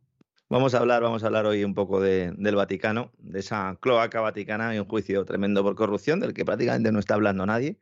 Eh, sobre ese óvulo de San Pedro, el dinero del cepillo, eh, dinero que pues en teoría debería ir a las personas más necesitadas y lo que va pues es al bolsillo de los que nos dicen a nosotros quiénes son las personas más necesitadas. Esto es un poco parecido a lo que sucede con el caso del interés general, ¿no? que es el interés particular ¿no? de unos pocos que son los que deciden ese interés general. Aunque hoy todas las miradas, don César, están puestas en Jay Powell, ahora mismo, eh, a la hora en la que estamos usted y yo haciendo este programa, falta muy poquito para que Jay Powell entre en el Senado de Estados Unidos a, hablar. Y claro, el tema del Senado de Estados Unidos, desde un punto de vista periodístico y desde un punto de vista de la democracia, pues es extraordinario, ¿no? Porque uno ve cómo se tiene que bregar un banquero central en este caso, algo que ya sabe usted que a mí me da pues eh, cierta satisfacción, ¿no?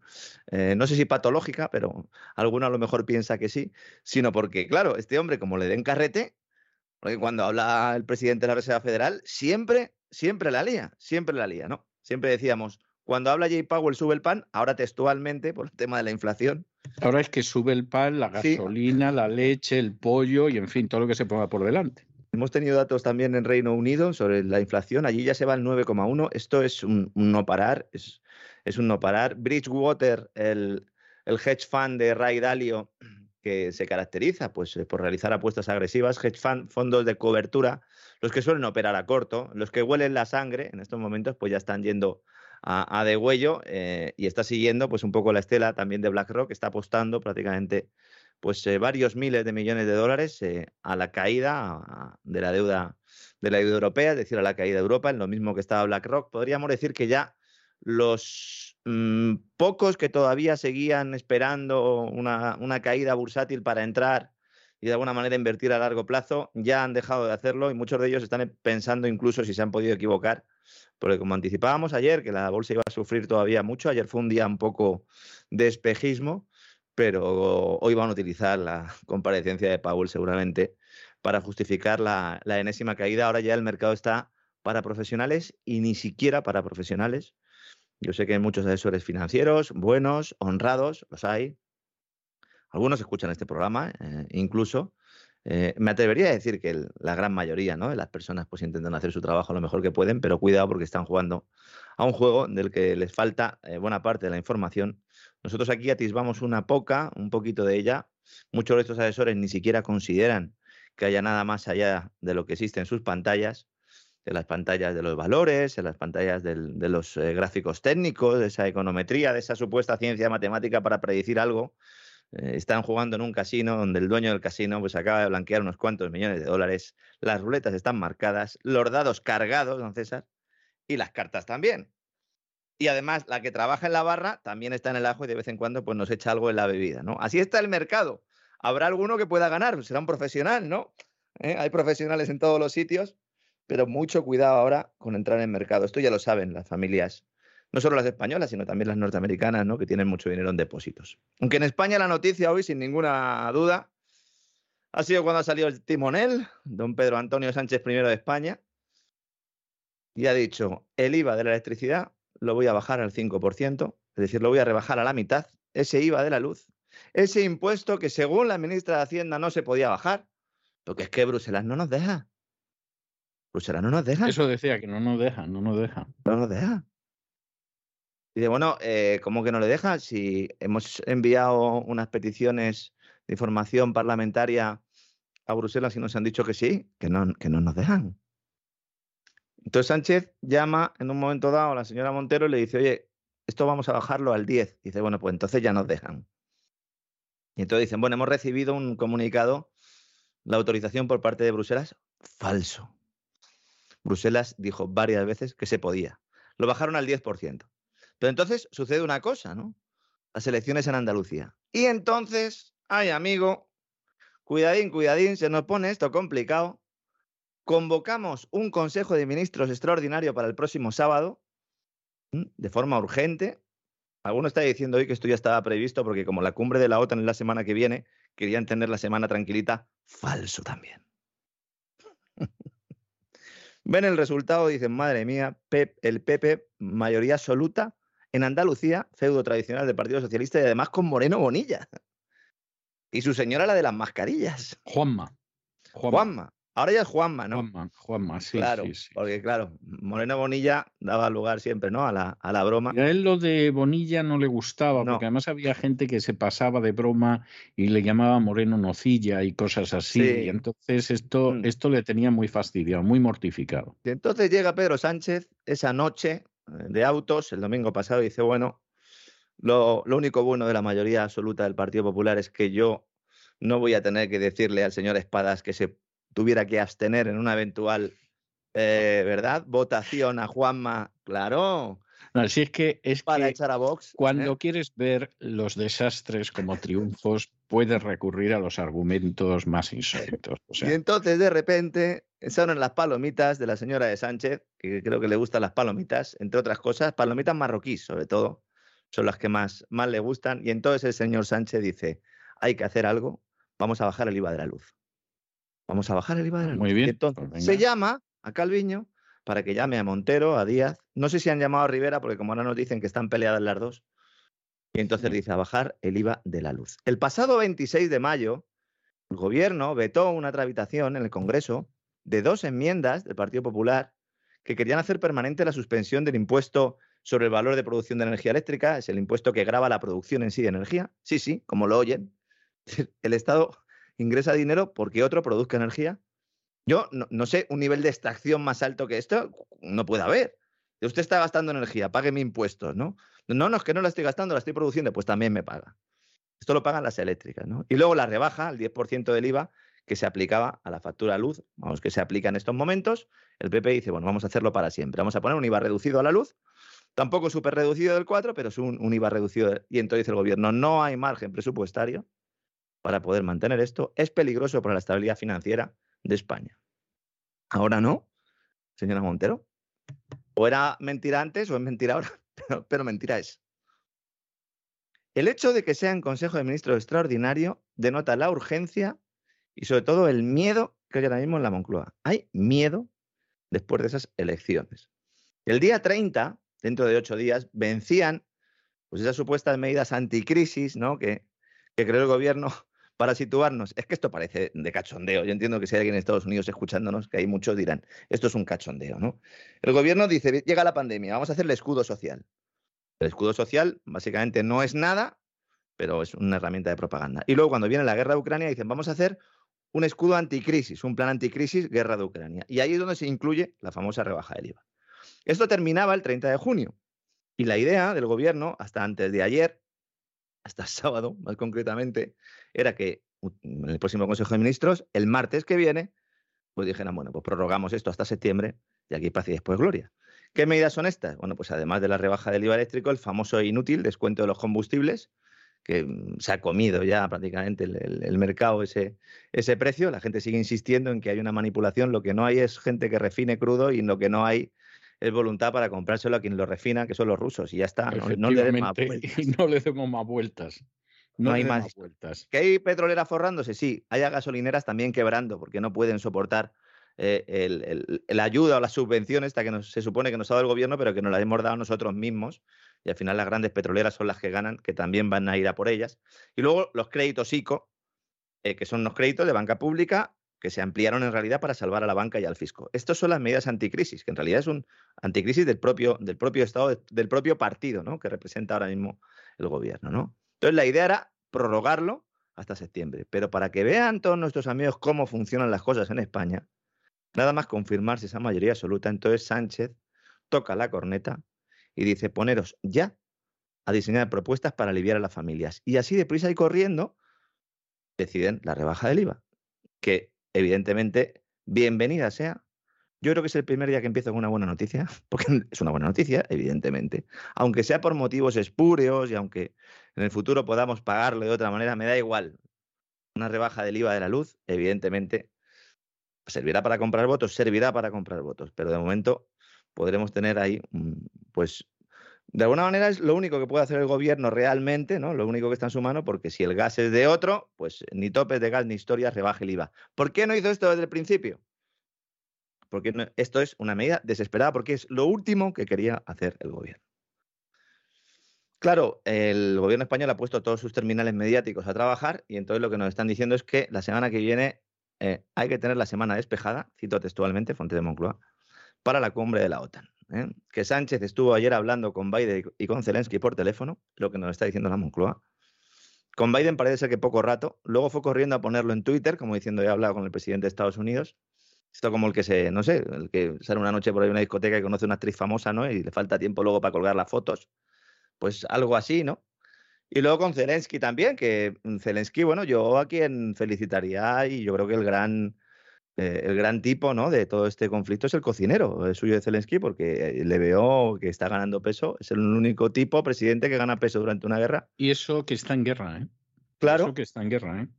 Es un problema también porque se le va a quedar pequeña la camiseta, entonces eh, a lo mejor se tiene que comprar otra. Al final, Zelensky no viene a Madrid a la cumbre de la OTAN. Va a ser por videoconferencia. Han estado dándole vueltas. No está mucho por salir. ¿eh? Zelensky se le ve poco dado a salir de casa. Yo lo que no si quieren que vengan a verme. A mí me recuerda el chiste aquel de papá, papá, llévame al circo y el padre le dice al niño, mira niño, si quieren verte que vengan a casa. Pues, pues igual, igual. O sea, lo de Zelensky cada vez me recuerda más al, niño feo que, que quería ir al circo. No sé si dónde se compran las entradas para, para que Zelensky te haga un tour. Yo creo que esto se habla con Borrell y esto lo, lo soluciona, lo soluciona en un momento. Le han estado dando vueltas a lo de traer a Zelensky a Madrid porque querían, eh, evidentemente, Sánchez, imagínese, don César, tener a Zelensky in situ, eh, para él hubiera sido lo más. Intervino en el foro el circo sería tener a uno de los. sí. Exacto. Y los enanos ya aparecerán por otro lado, sí. Exactamente, ¿no? Una cumbre de la OTAN donde van a ir países que no están en la OTAN, lo cual también es maravilloso. Uno de ellos Marruecos, que, mm, bueno, pues claro, como le pilla cerca, ¿no? Dice, bueno, pues cogemos un avión y estamos allí, ¿no? La verdad es que la actualidad cada día hay que intentar tratarla desde este punto de vista, porque es que si no, nos pegamos un tiro como pensemos fríamente lo que estamos diciendo, ¿no? La única idea de Sánchez era hacerse la foto con Zelensky, al final va a ser por videoconferencia. Ojo, porque este sábado podemos ver una serie de medidas similares a las que lanzó Zapatero cuando hizo una jugada similar hace ya más de 10 años, que acabó como acabó, acabó con España intervenida, un rescate financiero incluido.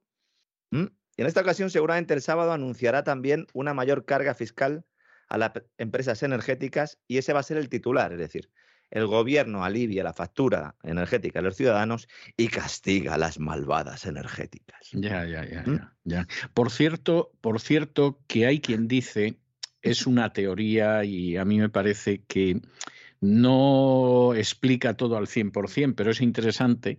Hay quien dice que en realidad mucha culpa de la falta de confianza que provocó Zapatero entre los foros de poder y los focos de poder internacionales arrancó de que la primera vez que fue a Davos desconocía el protocolo, desconocía que jamás tienes que sentarte en la misma mesa con los que son más desgraciados que tú, porque entonces rebajas tu importancia y eso que ya en el foro de Davos, eso como si fuera una reunión de negocios en el Japón, a cada uno le van poniendo una papeleta que va mostrando a qué subcasta perteneces y que no te mezcles con los otros y que mires a los de abajo con abierto desprecio pero Zapatero, que tenía la de representante de España, porque era el presidente del gobierno, pues esta regla al parecer no la conocía, los tropecientos mil asesores que tenía, pues eran unos zopencos, como suelen ser los asesores del Partido Socialista y del Partido Popular, que cobrar cobran, pero luego saber no saben, ¿eh? Pasa también en Ciudadanos y en Vox y tal, pero, pero en el Partido Popular y el Partido Socialista, que son los que han gobernado, es más grave. Y eh, se le ocurrió reunirse con los griegos de Papandreou y con otra gente de esta, que era casi casi la EZ en el foro que para irse a cenar que para irse a cenar a lo mejor está bien pero en ese momento sí bueno para, o para tomarte un cafetillo que no lo sepa nadie y tal no pero resulta que no que se sienta ahí con todos claro la sensación que dio es este es un paria y España es una nación paria como Grecia y parece ser que a partir de ese momento ya dijeron esto de los PICs es decir Portugal Irlanda Grecia y España esto es innegable el propio Zapatero reconoce que es un PIC como los demás y evidentemente con este tío ninguna compasión. Claro, lo que pasa es que ahora tenemos el, eh, todo lo contrario, ¿no? Porque tenemos a, Sánchez intentando venderle la revista La Farola a Joe Biden cuando iba andando, ¿verdad?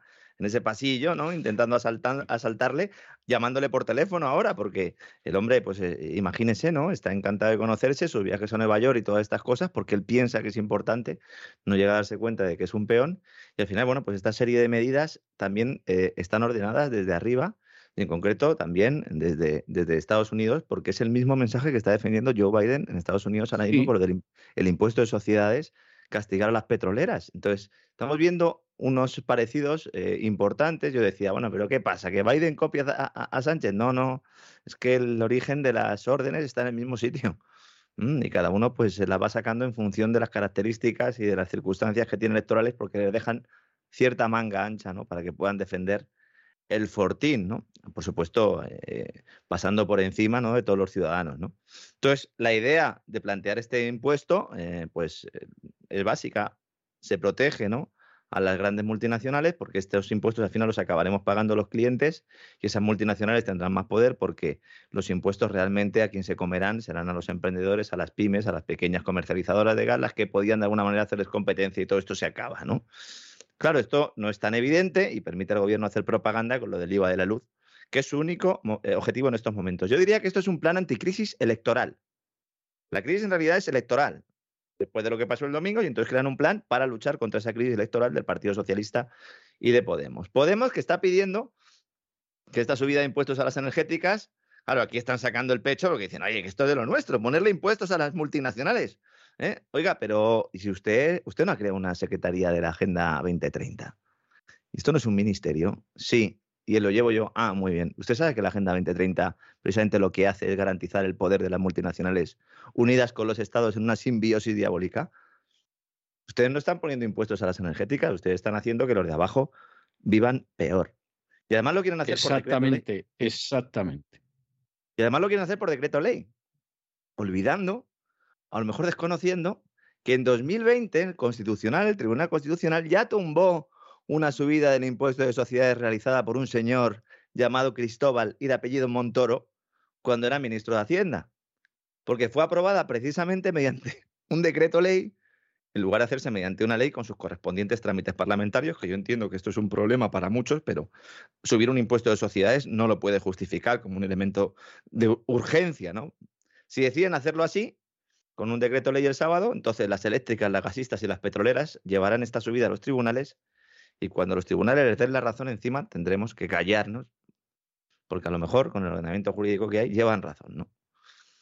La cita del sábado va a verse afectada porque un día antes, el viernes, la Comisión Europea va a hacer públicas sus recomendaciones económicas a los países que están bajo vigilancia.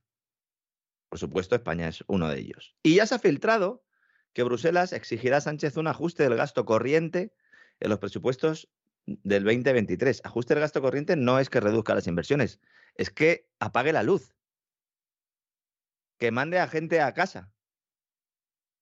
En los presupuestos del 2023, que se negociarán en el Congreso después del verano, en el 2023, ¿no? Tanto leer inglés al final voy a volver majareta.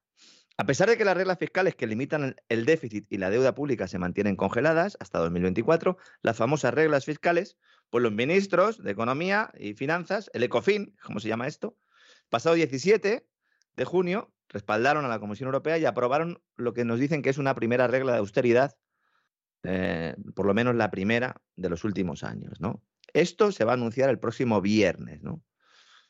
La IREF, la Autoridad Independiente de Responsabilidad Fiscal, ha puesto un poco cifras a todo esto y dice que supondría renunciar más o menos unos 7.500 millones de euros de subida de gasto corriente. Si esto es así y el gobierno hace caso a lo que le dice Bruselas, no le da ni para revalorizar las pensiones con el IPC. No tendría margen para eso. No podría hacerlo. La gran cuestión es, ¿le va a hacer caso el Ministerio de Hacienda a Bruselas? Y ya le digo yo, que no.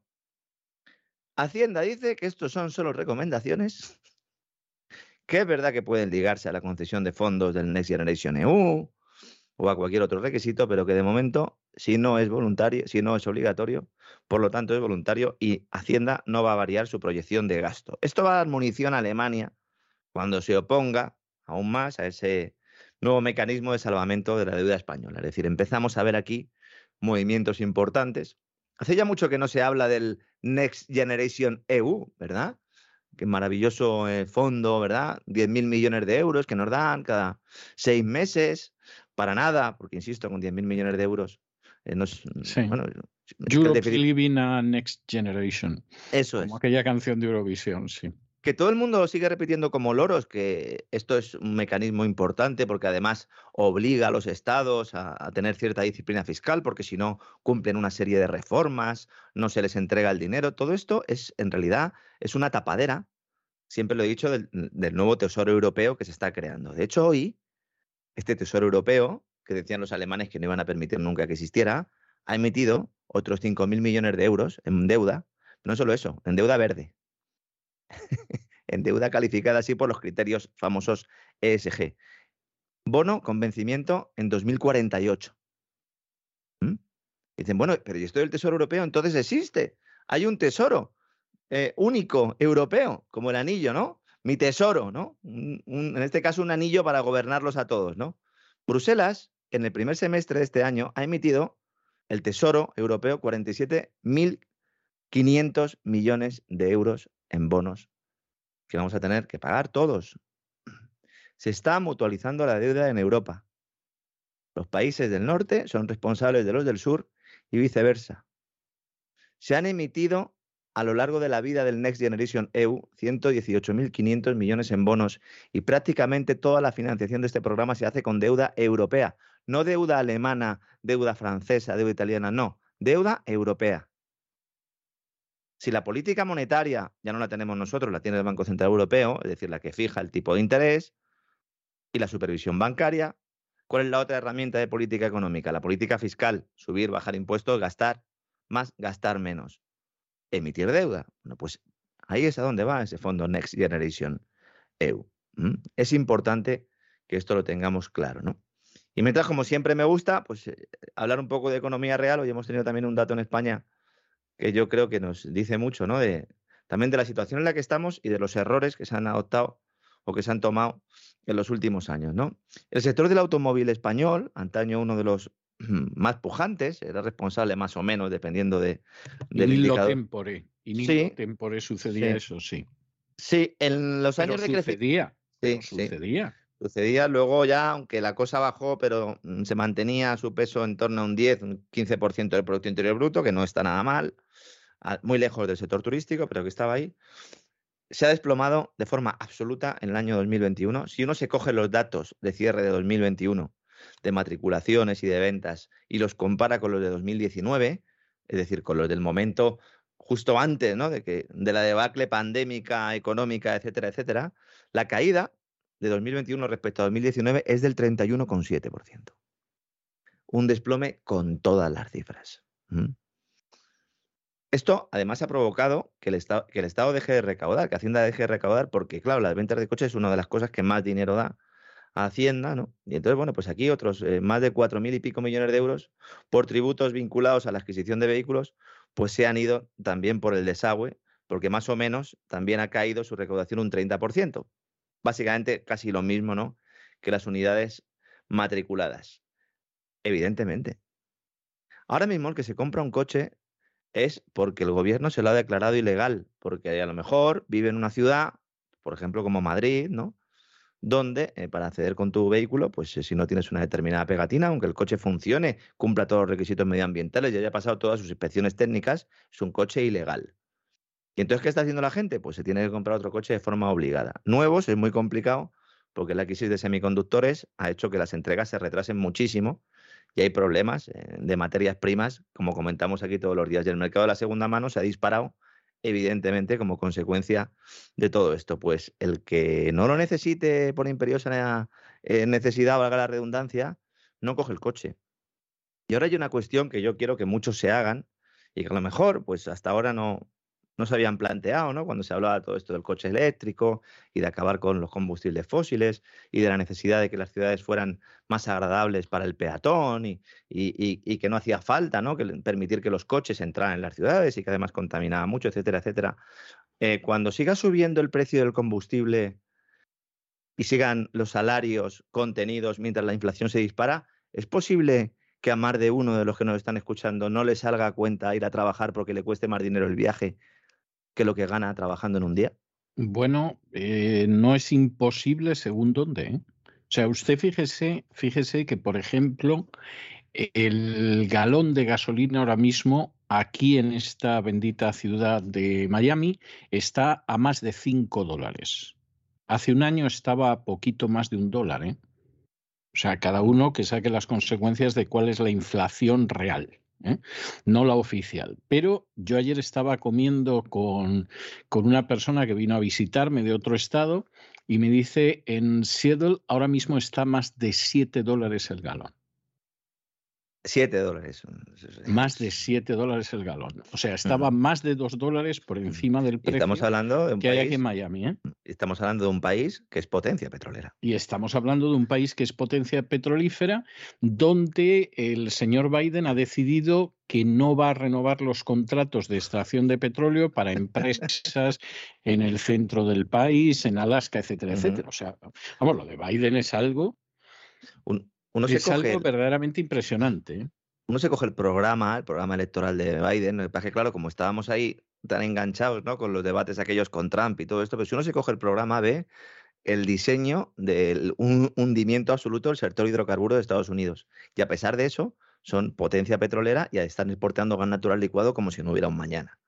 A pesar de todo eso. Imagínense con un presidente que, o con una administración, mejor dicho, que no fuera la suya, ¿no? Y de todos los que manejan realmente esos hilos, cómo estaría y qué posibilidades tendría Estados Unidos para salir reforzadísimo de todo esto. Es que Estados Unidos ahora mismo está en una, posición, buena medida porque ha creado muchos de los, de los problemas que hay ahora, pero está en una posición donde podía sacar tajada y tiene problemas del tipo de que ha tenido que decretar una ley de emergencia energética eh, el gobierno para mm, agilizar de alguna manera los suministros de determinados materiales fuera. Tiene el problema este que estamos diciendo, incremento de precio de combustible porque no tiene capacidad de refino. Si no tiene capacidad de refino suficiente Estados Unidos, ¿quién la tiene?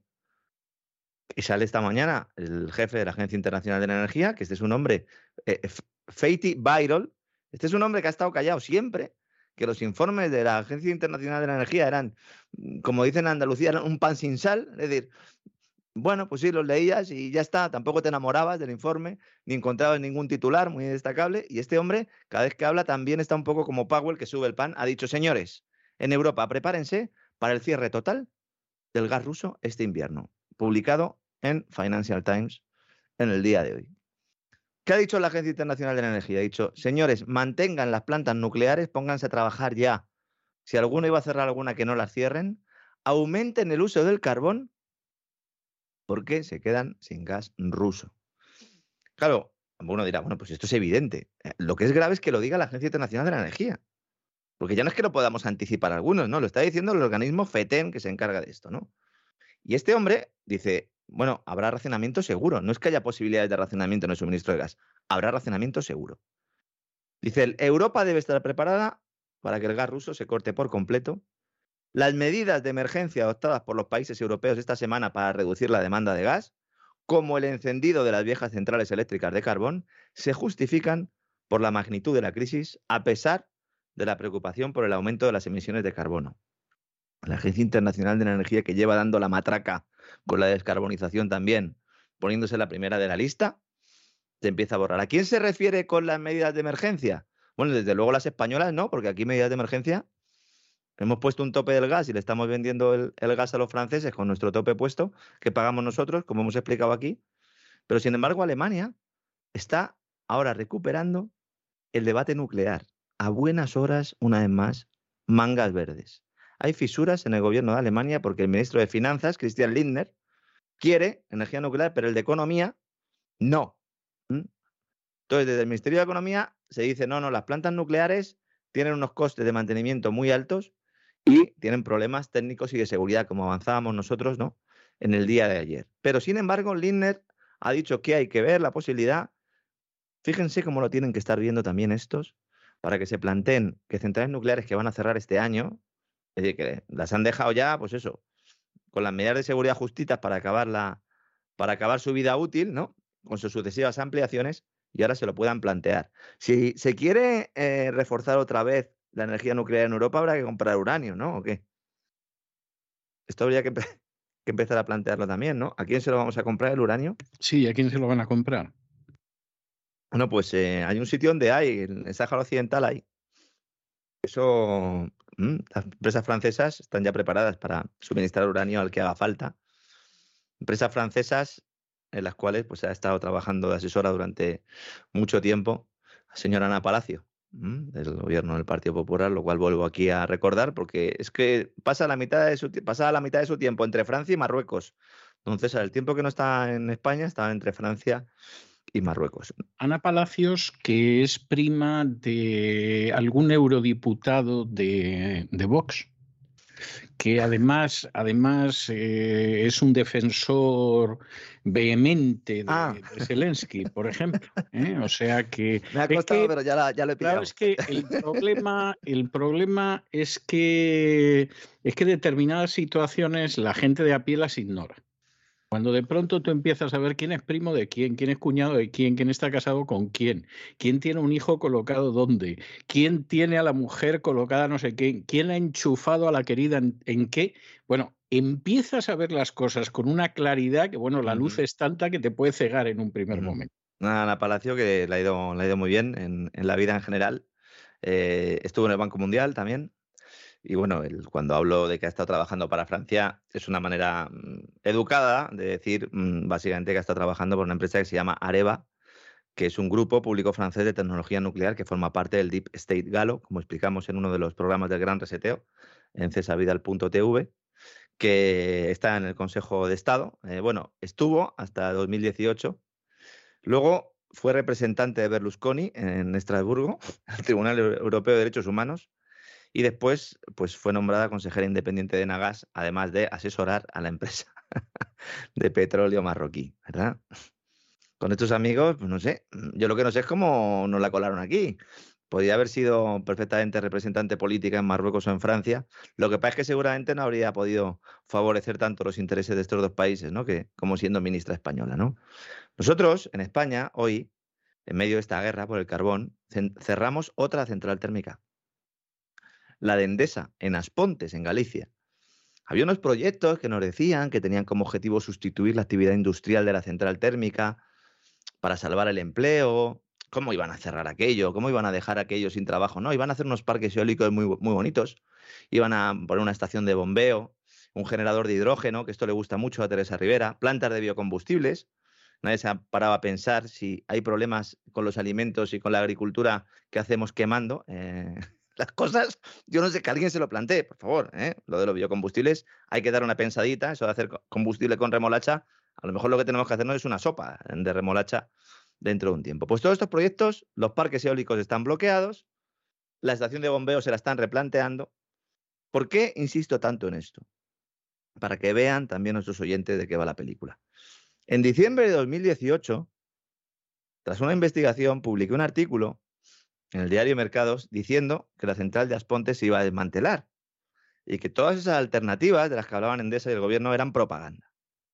El departamento de comunicación de la empresa dijo que no se iba a cerrar, incluso pues apretaron un poquito ¿no? a- al director de mi periódico y entonces nos quedamos así, ¿no? Dijimos, bueno, nosotros no retiramos la información y ellos insistieron, ¿no? Que dañaba nuestra reputación, especialmente la mía como periodista. Hoy la cierran, señores de Endesa. En aquel entonces, el presidente de la Junta, de la Junta Galega, era un tipo, se llama Feijó y que ahora es el, aspirante ¿no? a suceder a Sánchez en la Moncloa, a la Moncloa. Feijó pactó con Endesa aplazar el cierre hasta que pasaran las elecciones de la Junta y así no le pasara factura. Hizo frente común con el Partido Socialista y los sindicatos, junto con el presidente de Endesa, Borja Prado, eh, que ahora pues eh, luego se fue a Enel y posteriormente está trabajando en un banco italiano. Borja Prado, sí, el hijo del que se llevaba las comisiones del petróleo eh, amigo del rey, señor Prado y No, Colón de se Caroja. las llevaba, se las llevaba de manera interpuesta, ¿eh?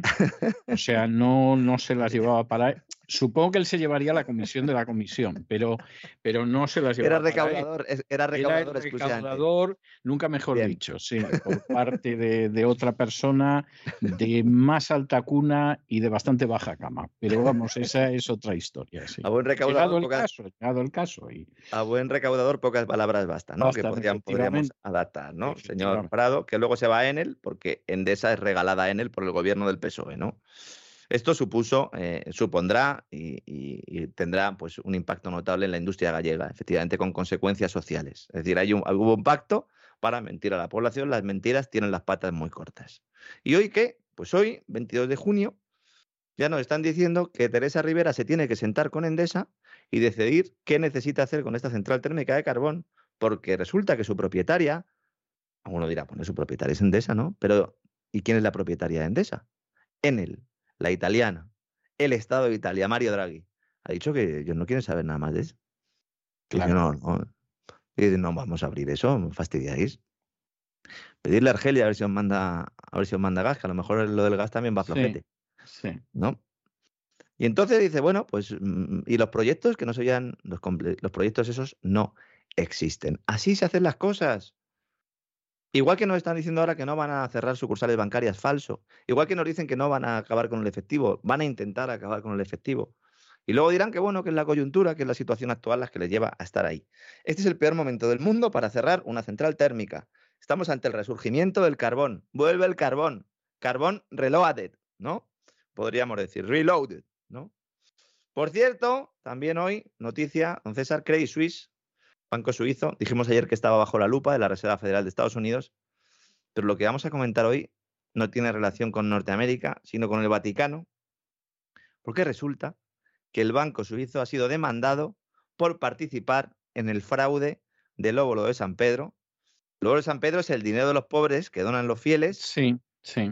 Que va a las misiones, a, a la salvación de chinitos, en fin, todas estas cosas, sí. obras de caridad que luego terminan, como es el caso, comprando propiedades inmobiliarias, entre otros sitios en Londres, para construir apartamentos de lujo. Un escándalo del que hablamos ya hace años en un programa, creo que se tituló Vaticano SA, Sociedad Anónima, Sí. eh, eh, Limited, podríamos decir, ¿no? En, en- en inglés, ¿no? Vaticano Limited, ¿no? Un escándalo, como digo, que salpicó al Papa Francisco nada más de desvanecerse la fumata blanca. Yo creo que prácticamente es que no le dio ni tiempo a acabarse el pitillo, porque fue precisamente un colaborador suyo el, el que metió la mano, ¿no? Sí. ¿Quién era este? Bueno, el encargado de manejar las finanzas del Vaticano administró una cuenta bancaria en el Credit Suisse con fondos, que eran los fondos que luego se utilizaron para estas cosas. ¿no? Estamos hablando del cardenal italiano Giovanni Angelo Becciu. Este fue número 3, llegó a ser número 3 del Vaticano. Estuvo por allí con, con despacho y tal hasta el año 2020. El, el número dos eh, falleció hace, poco, hace unos días, y le llamaban la mongolfiera, y era el que organizaba las orgías homosexuales en el verdad. Vaticano. Es verdad, es verdad, cierto, cierto. Que me- recuerdo, recuerdo hace muchos años en COPE que, que algunas personas que querían echar a Federico empezaron a decir que este cardenal había protestado. Bueno, Mm. este cardenal primero no tenía ni idea de quién era Federico Jiménez Los Santos, vamos, ni lo sabía. Segundo, no le importaba un pimiento.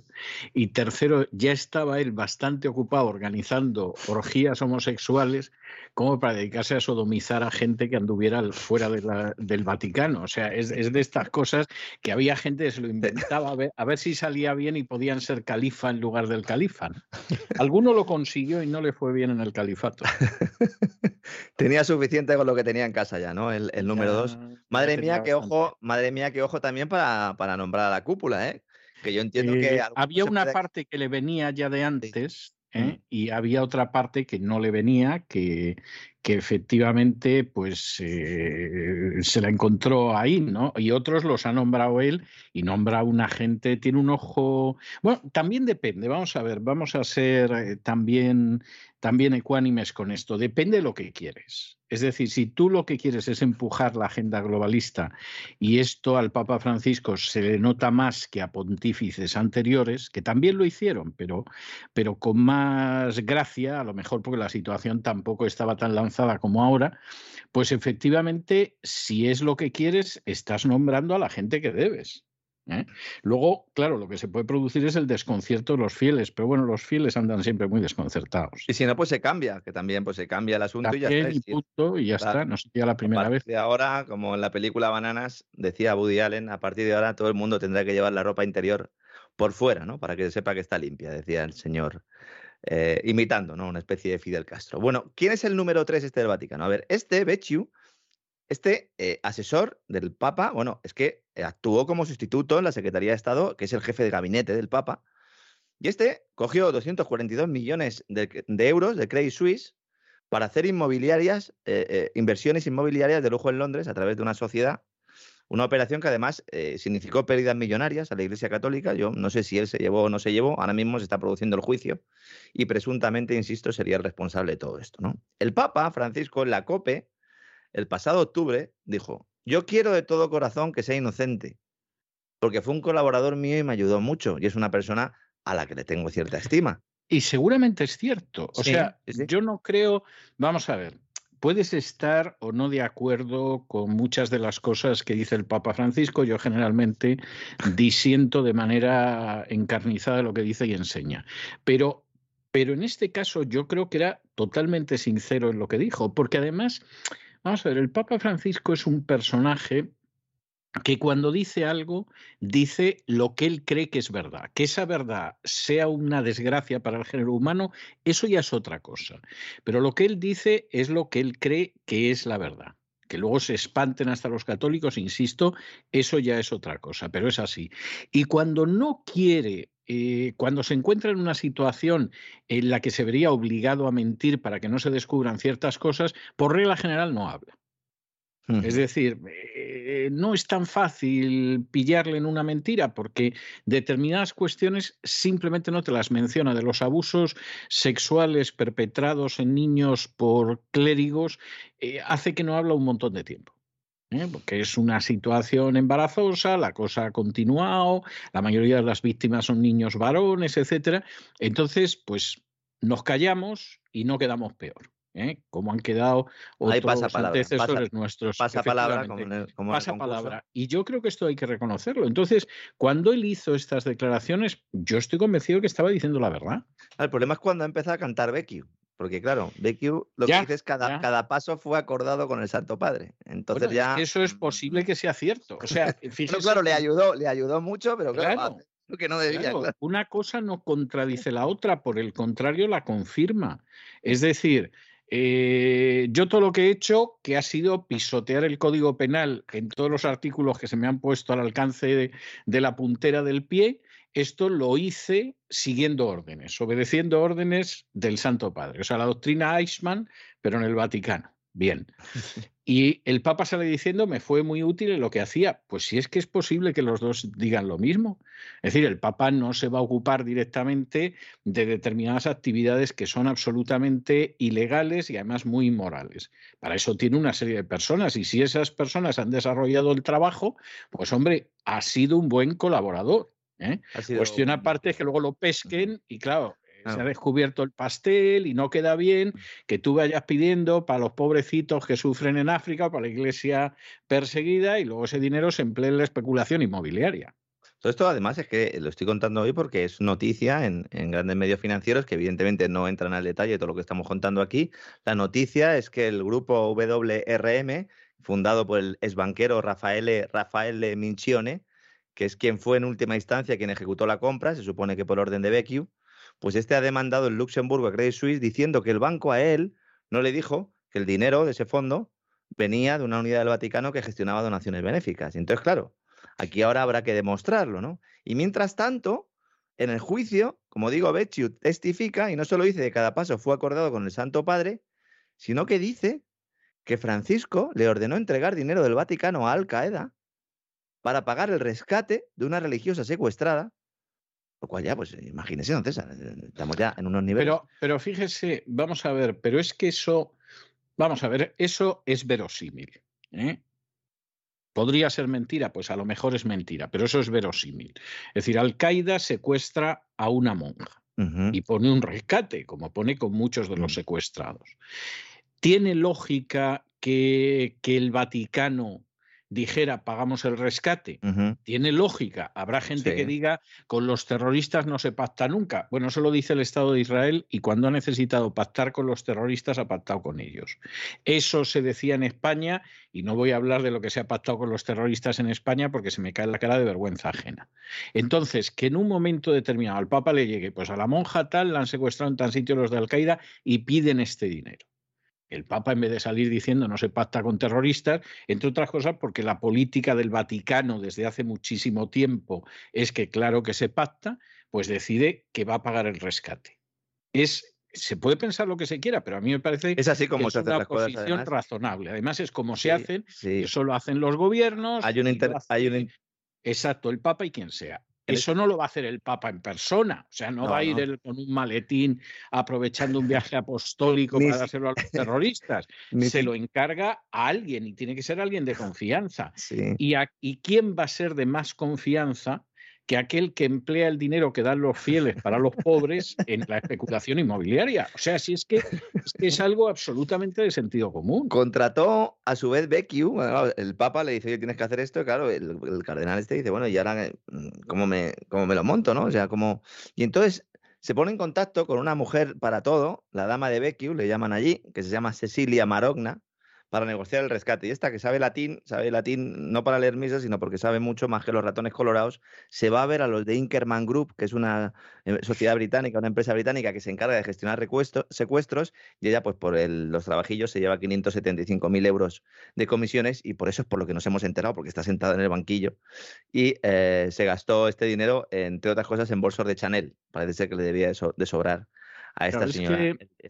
al, final, al final estas acciones ilegales e inmorales acaban descubriéndose porque hay a quien le pierde la codicia o la coquetería. Usted acuérdese, en la época de los GAL en España y los fondos reservados y tal, al final, porque acaba saliendo? Pues porque se ponen a robar y encima se nota. Hmm. Y claro, al final tiras del hilito y se ve que robaban a mansalva, que utilizaban el dinero lo que lo utilizaban, etcétera. Y aquí pues pasa igual. Es decir, el Vaticano tiene muchísimos siglos de una conducta sistemáticamente inmoral y en temas económicos, vamos, mejor ni hablar, pero si esta no lo hubiera dado por los bolsos de Chanel, el otro hubiera gestionado un poco mejor y tal, pues no se había enterado nadie. Y en el caso de Credit Suisse, pues lo mismo, ¿no? Porque al final lo que vemos es un banco salpicado por muchos escándalos, pero es que en cuanto nos metemos a analizar lo que sucede en todos los bancos, siempre nos encontramos cosas de este tipo.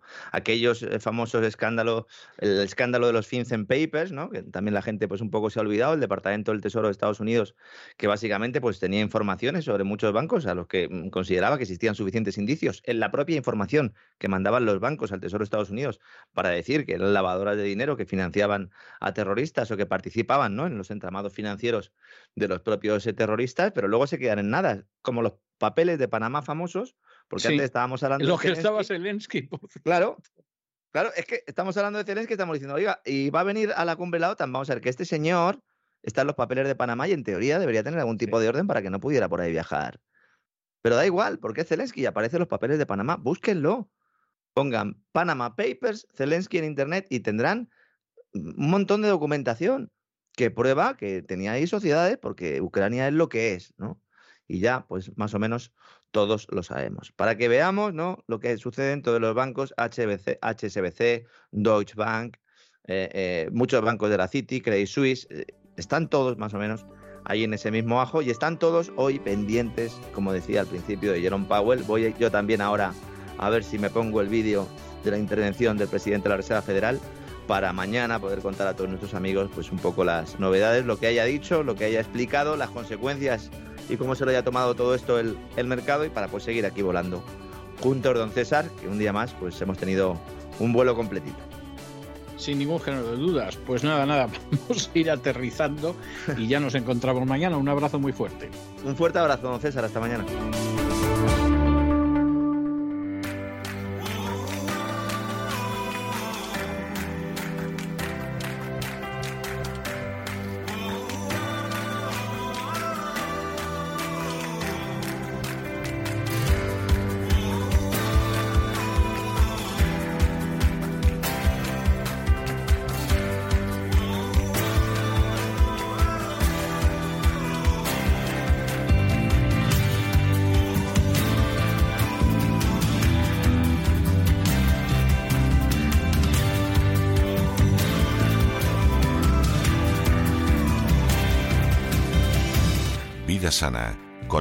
Kalinnikova.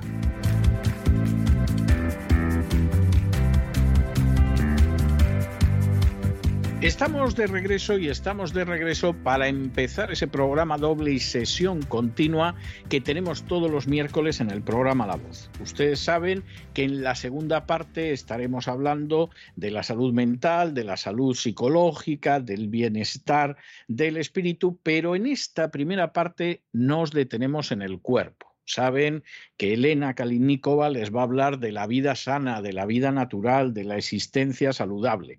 Bueno, pues ya está con nosotros Elena y buenas noches Elena, ¿por dónde vamos a ir hoy? Buenas noches, César. Pues hoy me gustaría hablar de un tema importantísimo que es la insulina resistencia.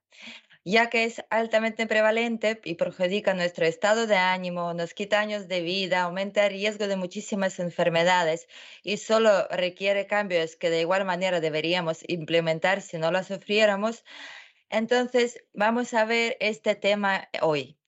Y, por ejemplo, cuando un paciente tiene resistencia a la insulina, pues se lo considera que presenta una disminución de la función biológica de esta hormona, que obliga a su vez a generar un incremento en sus concentraciones plasmáticas con el fin de mantener la homeostasis.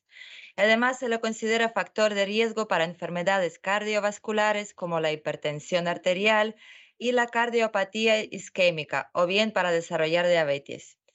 Entonces, cada vez que tenemos valores de glucosa en sangre por encima de los valores normales, la insulina que producimos guarda esa energía en forma de grasa, tanto grasa corporal como la grasa visceral. Y nuestro cuerpo está programado para acumular reservas de energía para cuando tenga que estar em, una cantidad de tiempo sin alimento, por lo que vamos a reaccionar de tal forma que nuestra principal acción sea la de guardar todas las calorías posibles. Por ende, cada vez que nos excedemos en nuestro consumo de azúcares, generamos grandes cantidades de insulina y a la vez impedimos el uso de grasa como fuente de la insulina. Entonces, ¿qué ocurre? Que la resistencia a la insulina no solo va a hacernos aumentar de peso, sino que nos va a impedir el uso de grasa como energía o impedir perder grasa corporal, incluso cuando no estamos comiendo. Y la resistencia a la insulina es un círculo vicioso que se desarrolla de la siguiente manera. En primer lugar, cuando nos sentimos cansados y tenemos hambre, pues todos comemos. Y después producimos insulina y las células se resisten a la insulina y el azúcar a su vez se almacena en forma de grasa.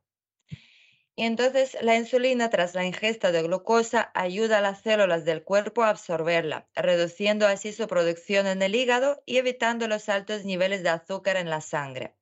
Y la resistencia a la insulina por las células musculares, células grasas y células hepáticas significa que no responden correctamente a la presencia de esta, por lo que se disminuyen y su capacidad también para absorber la glucosa de la sangre.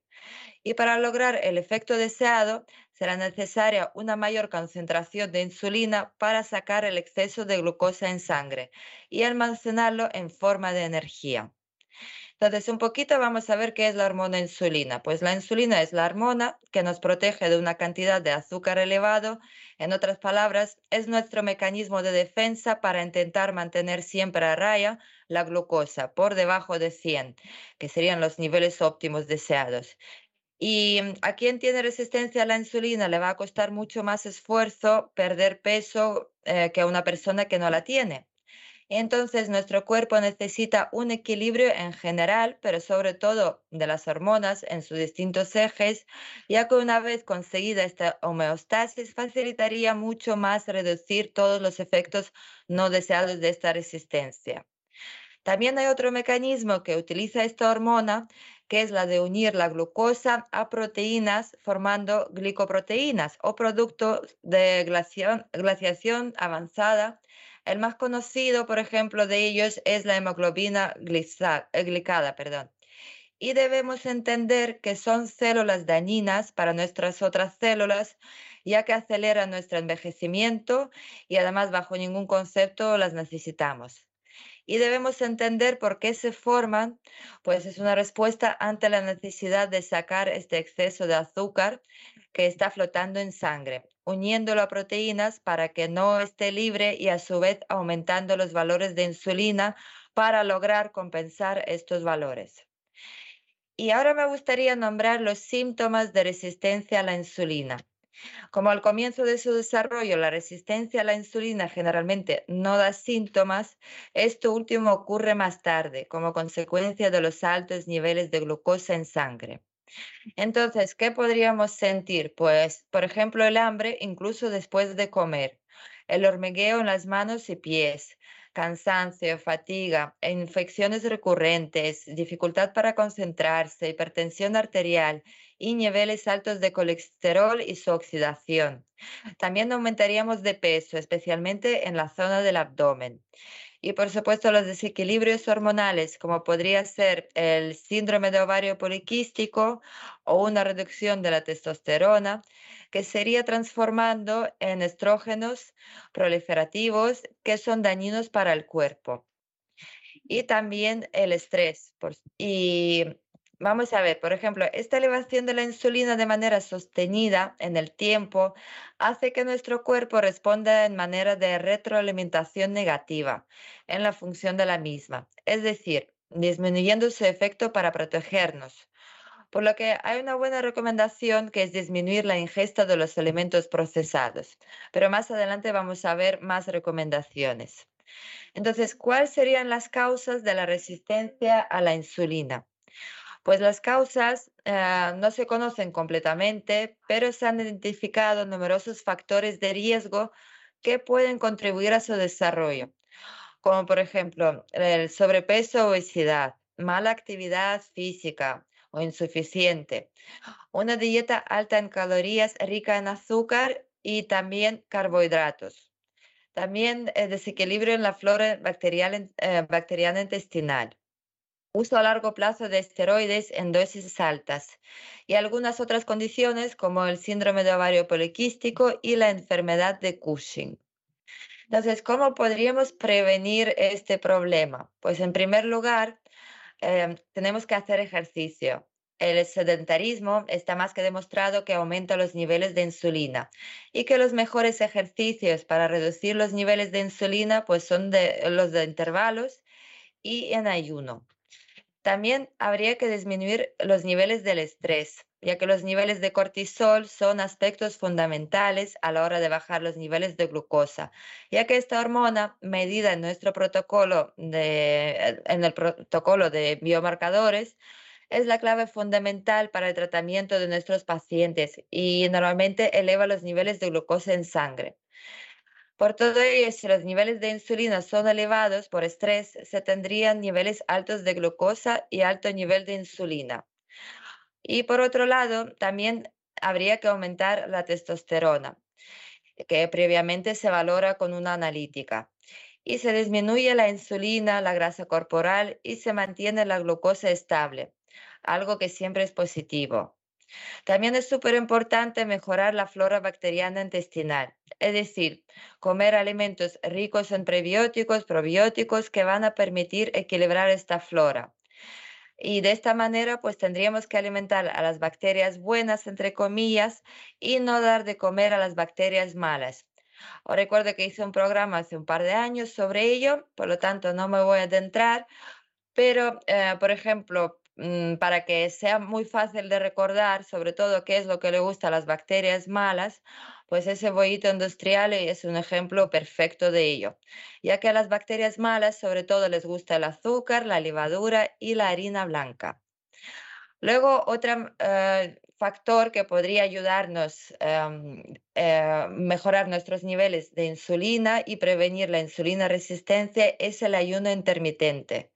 Cuando tenemos que reducir la insulina, ah, como hemos visto, es una hormona que se segrega después de comer azúcar en gran medida o proteína en menor medida y también carbohidratos, la mejor manera obviamente va a ser mm, no comerlos. Por ejemplo, haciendo un ayuno intermitente. Para reparar estos niveles altos de insulina, pues necesitaríamos hacer horas de ayuno y añadir incluso más horas para tener un buen resultado con un patrón de 16 horas de ayuno y 8 horas de ingesta con tres comidas, pues con de esta manera le permitiríamos a nuestro organismo una bajada importante de insulina. Y por supuesto, eh, si alguien querría acelerar el proceso, pues se podría aumentar las horas de ayuno. Y siempre os recuerdo que hay que hacer con un médico para que os tenga bien supervisados. Y también para perder el peso y bajar los niveles de insulina, que sería súper importante, se podría simplemente aumentar el consumo de grasa saludable combinándolo con el ayuno intermitente. y ambos son mecanismos reductores de insulina y a la vez reductores de la inflamación. Y por supuesto, hay que tomar alimentos con índice glucémico bajo o por lo menos moderado, ya que son estos los que, digamos, disparan los picos de glucemia en sangre. Y estos son los consejos generales para prevenir la insulina resistencia o para mejorar las condiciones. ¿Qué te ha parecido, César? ¿Te resulta interesante este tema? Me parece extraordinariamente interesante y además tengo que decirte que en Estados Unidos que cada año el número de diabéticos aumenta en un millón de personas. O sea, no es, no es ninguna tontería, ¿eh? O sea, cada año, eh, no sé cuáles serán las cifras en España, me imagino que no serán buenas, ni en otros países de la Unión Europea porque la alimentación no es precisamente saludable. Pero en el caso de Estados Unidos, cada año hay un millón de diabéticos más. Son datos escalofriantes. Son datos escalofriantes. Luego puedo decirte que hay gente que dice que algunos son falsos diabéticos porque aquí lo que ha conseguido la gran industria farmacéutica, la Big Pharma, es que se bajen los niveles a partir de los cuales hay que considerar una persona diabética y entonces así poder vender más metformin y, y, algunos de los fármacos que se utilizan contra la diabetes. Pero al menos de manera oficial, en Estados Unidos cada año hay un millón más de diabéticos. Es una de las grandes plagas de este país y me temo que eso pasa también en otros países del mundo. También conociendo la alimentación aquí en Estados Unidos, aunque la cifra pueda estar un poco inflada o alterada para favorecer la venta de, fármacos, tengo que reconocer que con la alimentación que hay no me sorprende. O sea, sinceramente no me sorprende. Yo creo que esa es una de las razones por las que yo hace muchos años que cada vez que voy al supermercado, vamos, miro todo lo que compro porque efectivamente lo mismo me encuentro el sirope de maíz, que aquí te lo meten en todo y que es algo maravilloso para que, para que enganches en algún momento una cantidad de azúcar que acabes diabético, que miro cualquier otra cosa y soy cuidadoso con lo que compro y todo, pero aquí en Estados Unidos esa es la cifra. Y en España yo no conozco la cifra oficial, pero no me sorprendería que sea una cifra también inquietante. Sí, tiene toda la razón del mundo y además yo creo que más que la cifra esté inflada, al contrario, hay muchísima más gente que está a punto de tener la insulina resistencia o hay muchos casos no diagnosticados, diría yo. Bueno, aquí es más difícil. Aquí es más difícil porque Aquí tú vas al médico y le dices, mire que me duele la garganta, suponiendo que vayas por un dolor de garganta, que lo más fácil es que compres algo en el supermercado, pero bueno, vas al médico para lo que sea, que no tiene que ver con esto, y lo primero que te hace el médico es análisis de sangre para determinar esto. Es, ah, qué maravilla. Sí, no, no, no, es así, es así. Claro, luego se lo cobran a tu seguro, eh, que por cierto te sale más barato que la sanidad en España, aunque la gente no lo sabe, pues la sanidad en España no te dicen lo que te cuesta, ¿eh? mientras que aquí sí lo sabes, porque pagas tu seguro y, y, los copagos y todo lo demás. Pero efectivamente aquí llegas y es algo verdaderamente curioso. O sea, tú vas, qué sé yo, a, a lo que sea y solo por entrar ya te toman la tensión, te miran el peso, te miran la estatura y te hacen un análisis de sangre. O sea, es algo, y claro, efectivamente, con un análisis de sangre, pues de pronto la persona que ha ido a ver, pues que mire usted el oído, no sé qué me pasa, pues le dicen, pues tiene usted diabetes o está usted a punto de la diabetes, le voy a poner a dieta. O sea, es así como funciona. ¿no? Pero bueno, es la, la, situación que hay. Muchísimas gracias por todo, Elena. Nos volvemos a encontrar la semana que viene. Gracias a ti, César. Un abrazo para todos. Un abrazo muy fuerte. une chanson qui nous ressemble. Toi tu m'aimais et je t'aimais. Nous vivions tout. La psicoteca con Miguel Ángel Alcarria. Toi qui m'aimais moi qui t'aimais, mais la vie sépare ceux qui s'aiment. Y ya saben ustedes que todos los miércoles aquí en el programa La Voz tenemos un programa doble y sesión continua relacionado con la salud. Empezamos siempre con la salud física, con el naturismo, con la vida sana, con Elena Kalinikova, pero luego nos adentramos en la salud mental, en la sanidad psicológica con Miguel Ángel Alcarria, que por cierto ya está con nosotros. Muy buenas noches, don Miguel Ángel. ¿Por dónde vamos a ir hoy?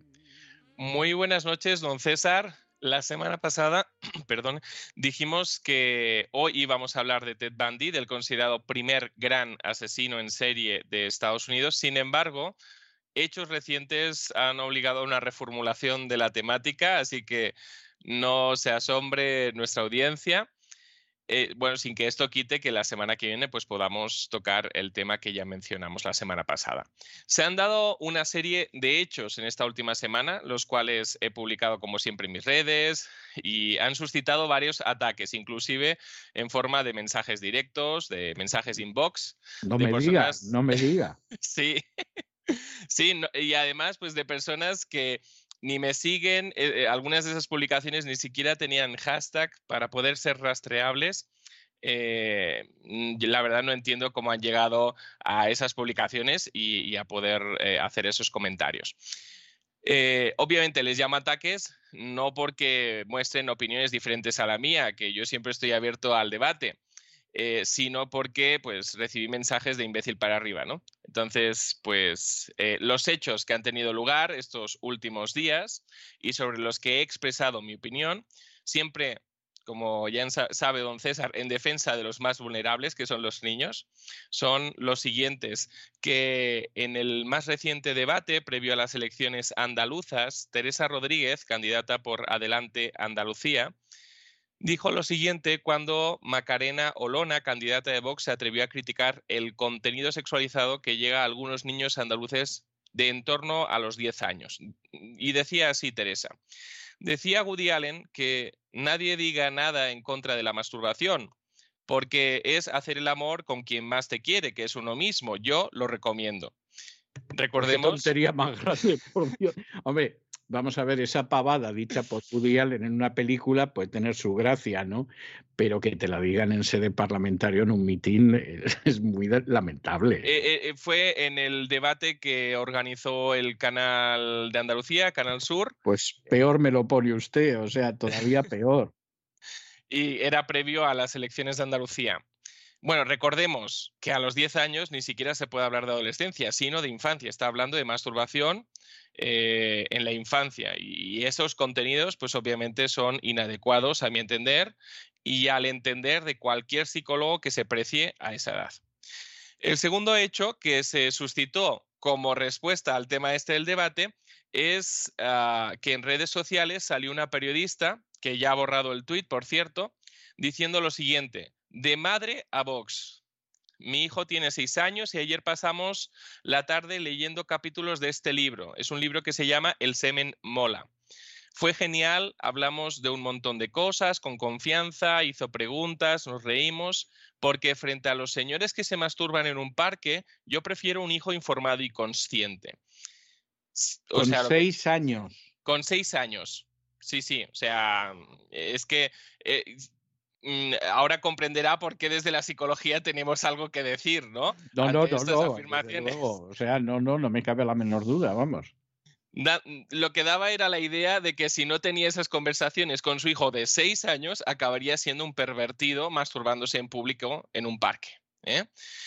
¿Qué tipo de frases incluye este libro? Que forma parte de una colección de libros eh, juntamente con el libro La regla mola y el cuerpo mola. Por poner algún ejemplo en una de las páginas, a partir de la primera eyaculación, te pasarán dos cosas completamente nuevas que te acompañarán durante toda tu etapa fértil, es decir, durante el resto de tu vida. Uno, podrás eyacular y dos, te convertirás en un chico fértil y adquirirás el superpoder de traer al mundo nuevas personas. Por un lado, habla Mire, mire, no sé, en fin, me parece deplorable, pero bueno.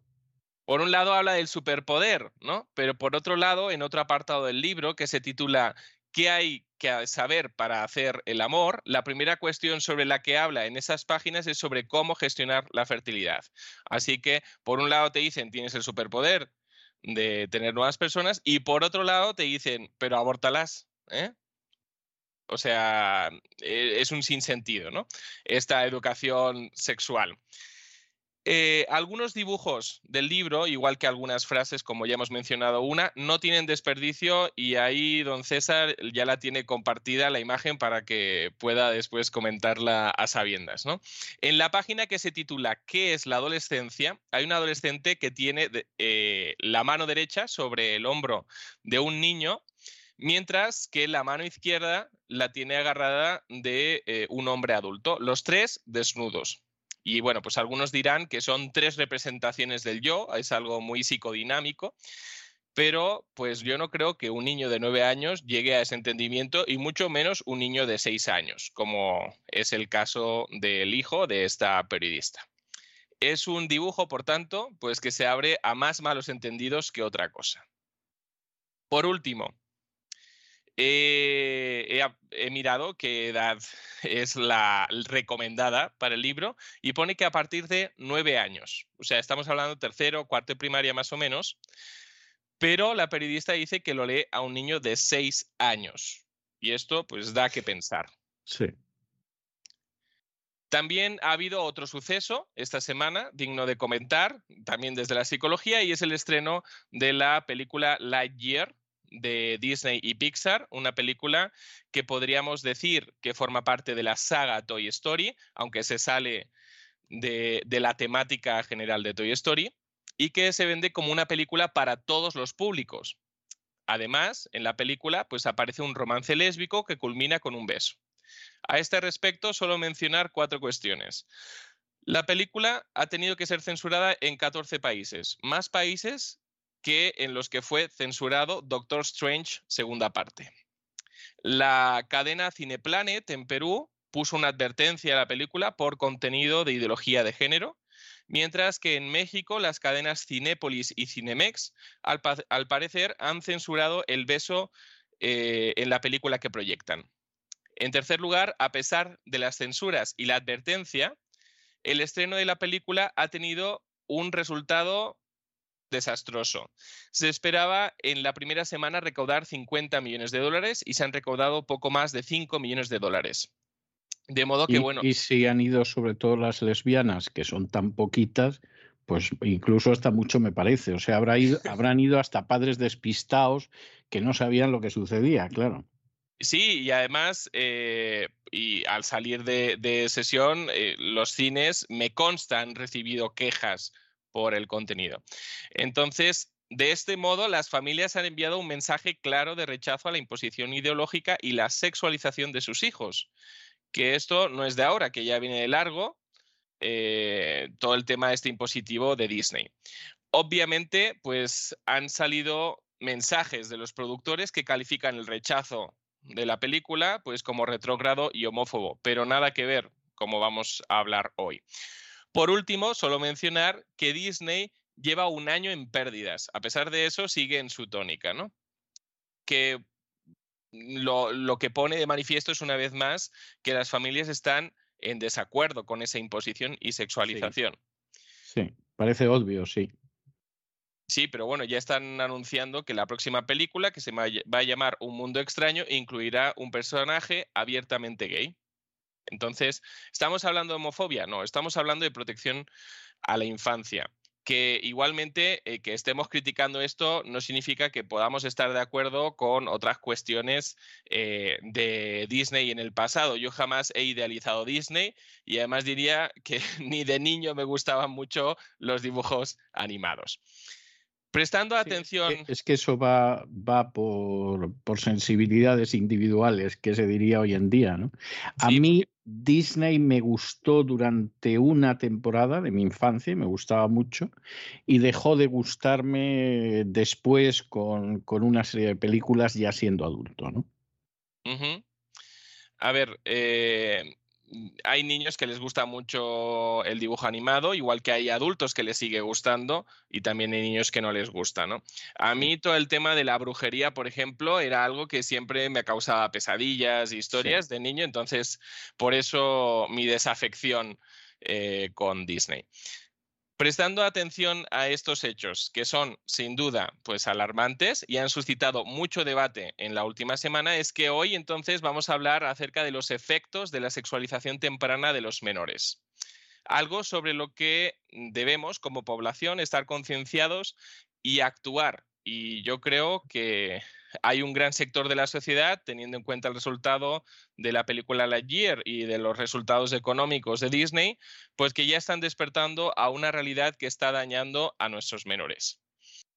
Con el término sexualización temprana nos referimos, y esta es una, definición eh, pues que no es estandarizada, ¿eh? no existe el diccionario de, este tipo de cuestiones. Nos referimos al proceso en el que socialmente introducimos a los menores antes de tiempo, de forma prematura, en el mundo de la sexualidad, llevándolos a mostrar no solo un comportamiento erotizado, impropio de edades eh, tempranas, de la primera infancia, sino una desviación en el concepto acerca de uno mismo y de los demás cayendo en la cosificación de la persona. Vamos a ir desgranando todo esto, no se preocupen.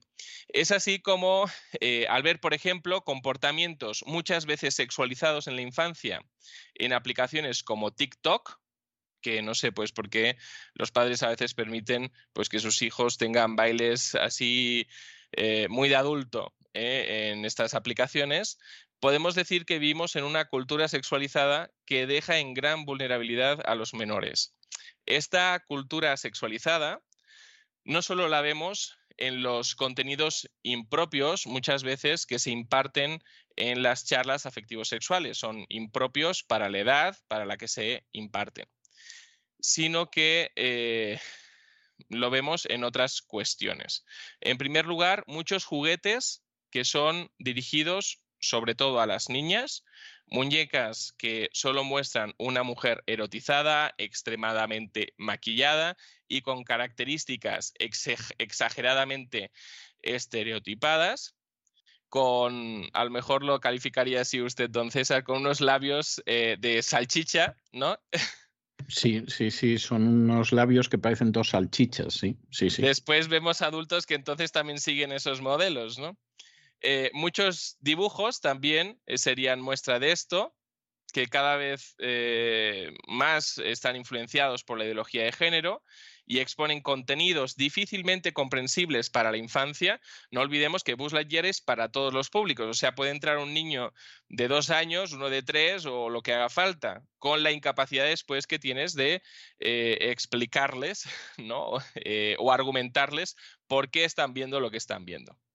Y también podemos ver, eh, como muestra de esta cultura hipersexualizada, cantantes infantiles pues, que muestran actitudes que son impropias para la infancia, ¿no? Y esto, pues en nuestra época no lo veíamos, esto es algo muy reciente. Sí, sí.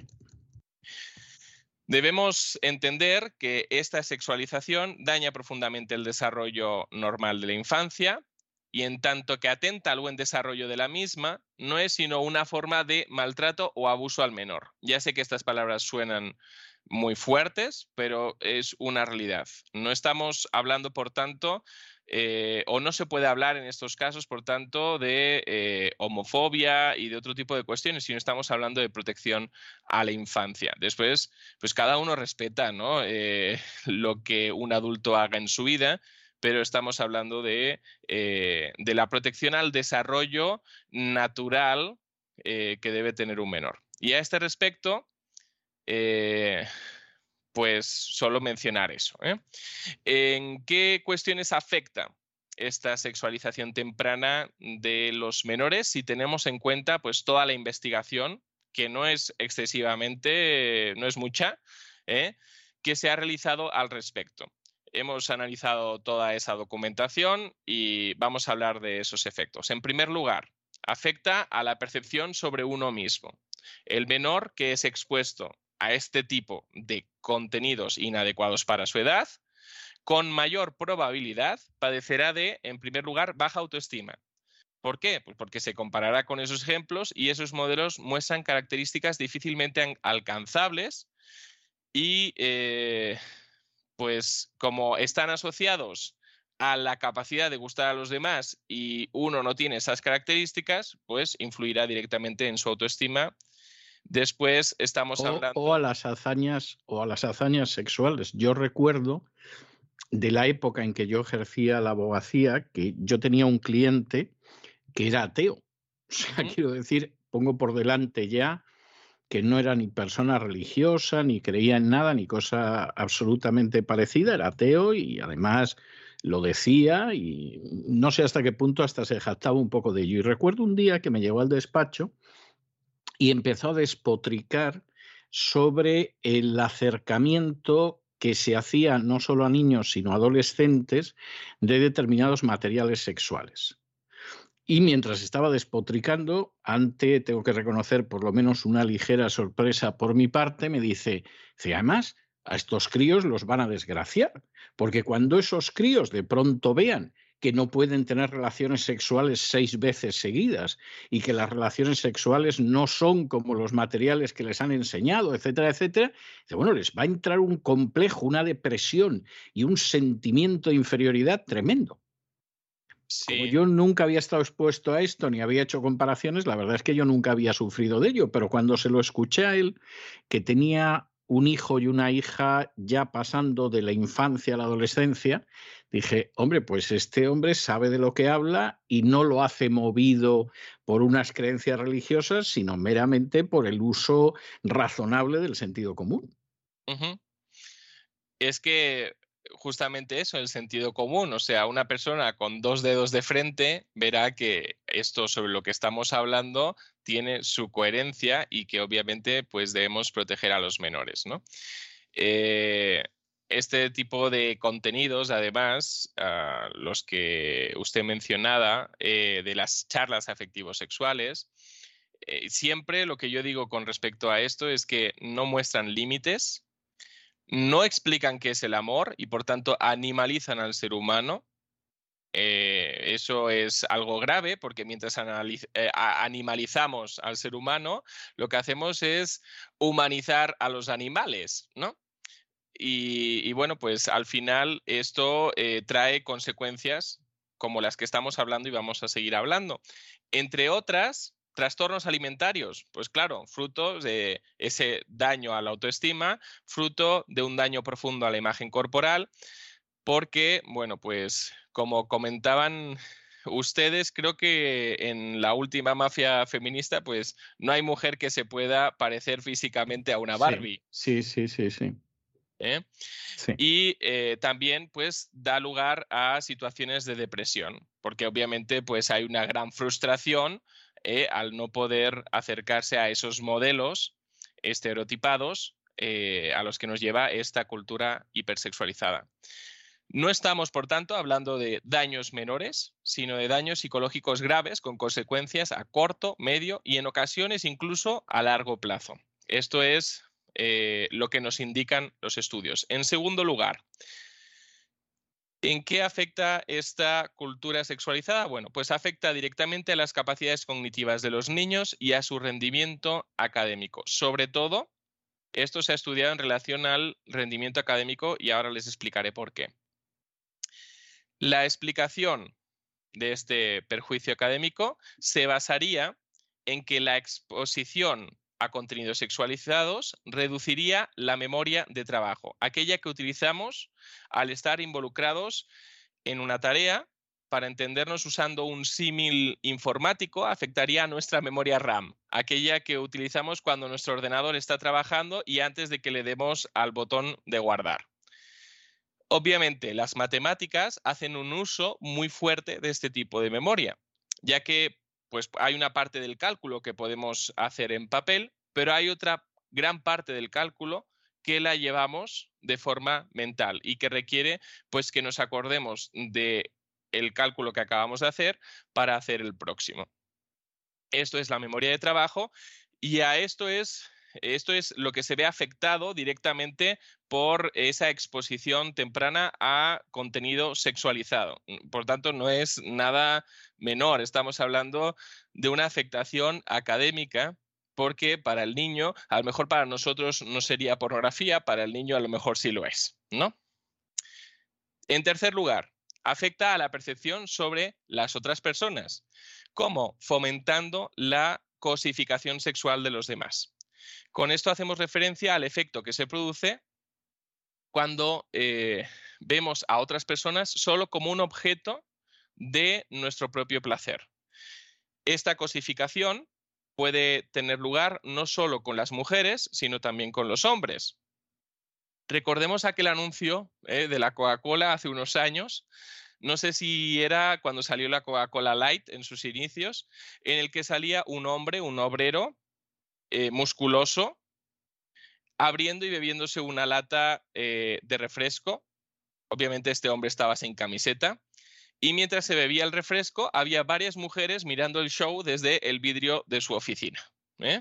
Sí, recuerdo el anuncio, creo que era la Coca-Cola Light, y era el de la Coca-Cola de las 12 o algo así, era cuando iba a hacer el reparto. y esto fue tan popular en ciertos barrios femeninos que yo recuerdo que algún grupo de señoritas, señoras y señoritas que trabajaban en alguna empresa, no voy a dar más detalles, cuando aparecía cierto compañero de trabajo decían que era el de la Coca-Cola de las 12 o algo así, lo, lo, que decía el anuncio de las 10, no recuerdo qué hora era, pero le, conocían como el de la Coca-Cola de esa hora, ¿no? el, el del anuncio, sí. Bueno, pues estamos hablando de que entonces la cosificación es algo que nos rodea, ¿no? Eh, fruto de esa cultura hipersexualizada. En cuarto lugar, hay varios estudios que proponen que la sexualización podría estar relacionada con el abuso sexual y otras formas de maltrato. Justamente esto como consecuencia de la cosificación. Y no es nada descabellado, o sea, tiene su lógica. Así, no solo haría vulnerable al menor ante el abuso o el acoso de otra persona, sino que podría facilitar desde la ignorancia que este menor pudiera abusar de otros menores, sobre todo ya en edades más cercanas a la adolescencia. Y es aquí donde podemos reproducir, porque va como anillo al dedo, las palabras de Utopía de Tomás More, que dice así, si dejáis que sean mal educados y corrompidos en sus costumbres desde niños para castigarlos ya de hombres por delitos que ya desde su infancia se preveía tendrían lugar, ¿qué otra cosa hacéis más que engendrar ladrones para después castigarlos? De esta forma, debemos hacer una profunda, entonces, reflexión sobre el tipo de contenidos inadecuados, eh, e inadecuados en edad, para la primera infancia que bien pudieran, según los estudios mencionados, predisponer a los menores al abuso y al maltrato, tanto en, forma de víctima como en forma de victimario. Si fomentamos entonces la sexualización temprana, después no nos llenemos la boca con la defensa de movimientos como el Me porque desde las políticas que llevamos a cabo, eh, que llevan a cabo nuestros países, bien pudiera decirse que en ocasiones se contribuye a la realidad que estamos viviendo. En quinto lugar, esta sexualización temprana puede dar lugar a comportamientos de apariencia sexualizante en menores, algo pues que los psicólogos tenemos como posible síntoma de abuso sexual, y es que debemos considerar seriamente que estos contenidos fuera de edad son una forma de abuso al menor. Si se muestran comportamientos sexualizantes en menores, eso es una característica muy propia de que ese menor ha sido abusado y nada más lejos de la realidad. Al menos, aunque nosotros no lo veamos desde la perspectiva de adulto, para la perspectiva del menor, eso es un abuso, porque no son contenidos propios para esas edades. No digo que no puedan ser propios para otras edades, siempre explicados también, además, de una forma adecuada y hablando de límites y hablando de lo que es el amor, ¿eh? no animalizando al ser humano y humanizando al animal.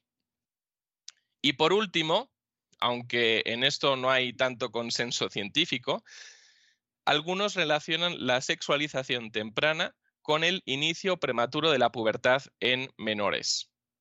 Eh, hay varias teorías para el inicio prematuro de la pubertad en menores, que es algo que se está dando. Algunos hablan acerca de que es la alimentación. La alimentación, entonces, eh, lo que haría sería adelantar la pubertad en menores, pero hay otras líneas, otras líneas de investigación que lo que hacen es relacionarla con la sexualización temprana.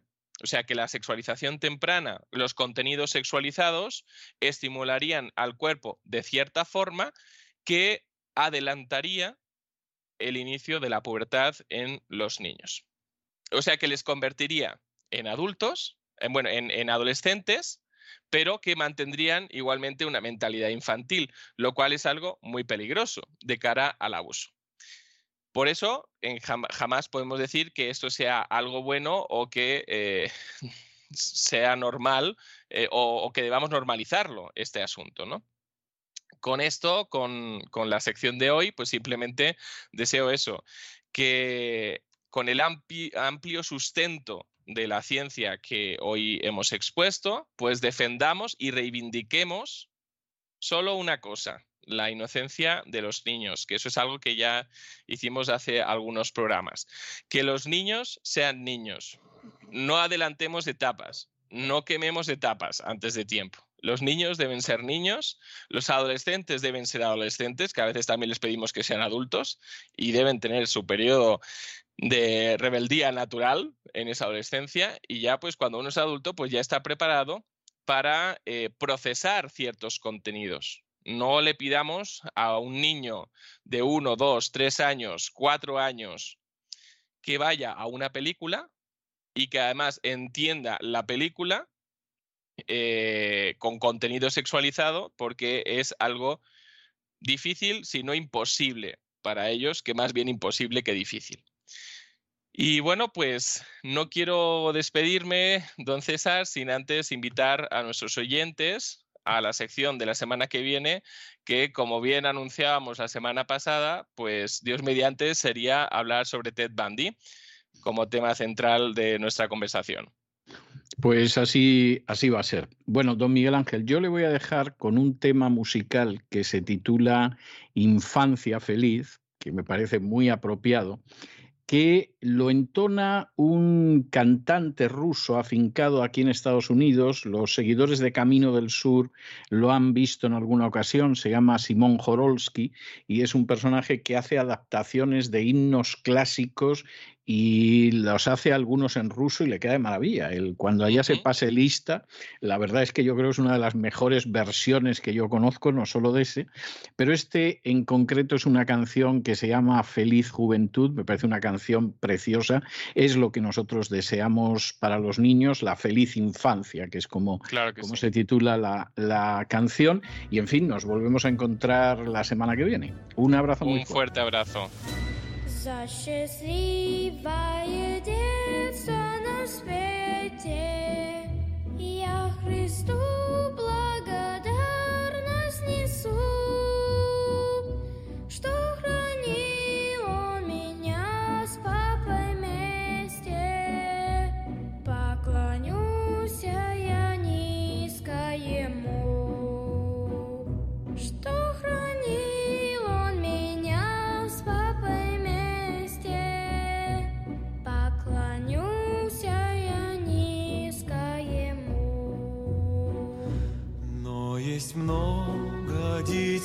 Pues con esta bellísima canción que se titula Infancia Feliz, hemos llegado al final de nuestra singladura de hoy del programa La Voz. Esperamos que lo hayan pasado bien, que se hayan entretenido. Con toda seguridad han aprendido ustedes más de una, dos y tres cosas útiles. Y los emplazamos para mañana, Dios mediante, en el mismo lugar y a la misma hora. Y como siempre, nos despedimos con una despedida sureña. God bless you. Que Dios los bendiga. Слезы часто текут из их глаз, но меня мой Спаситель избавил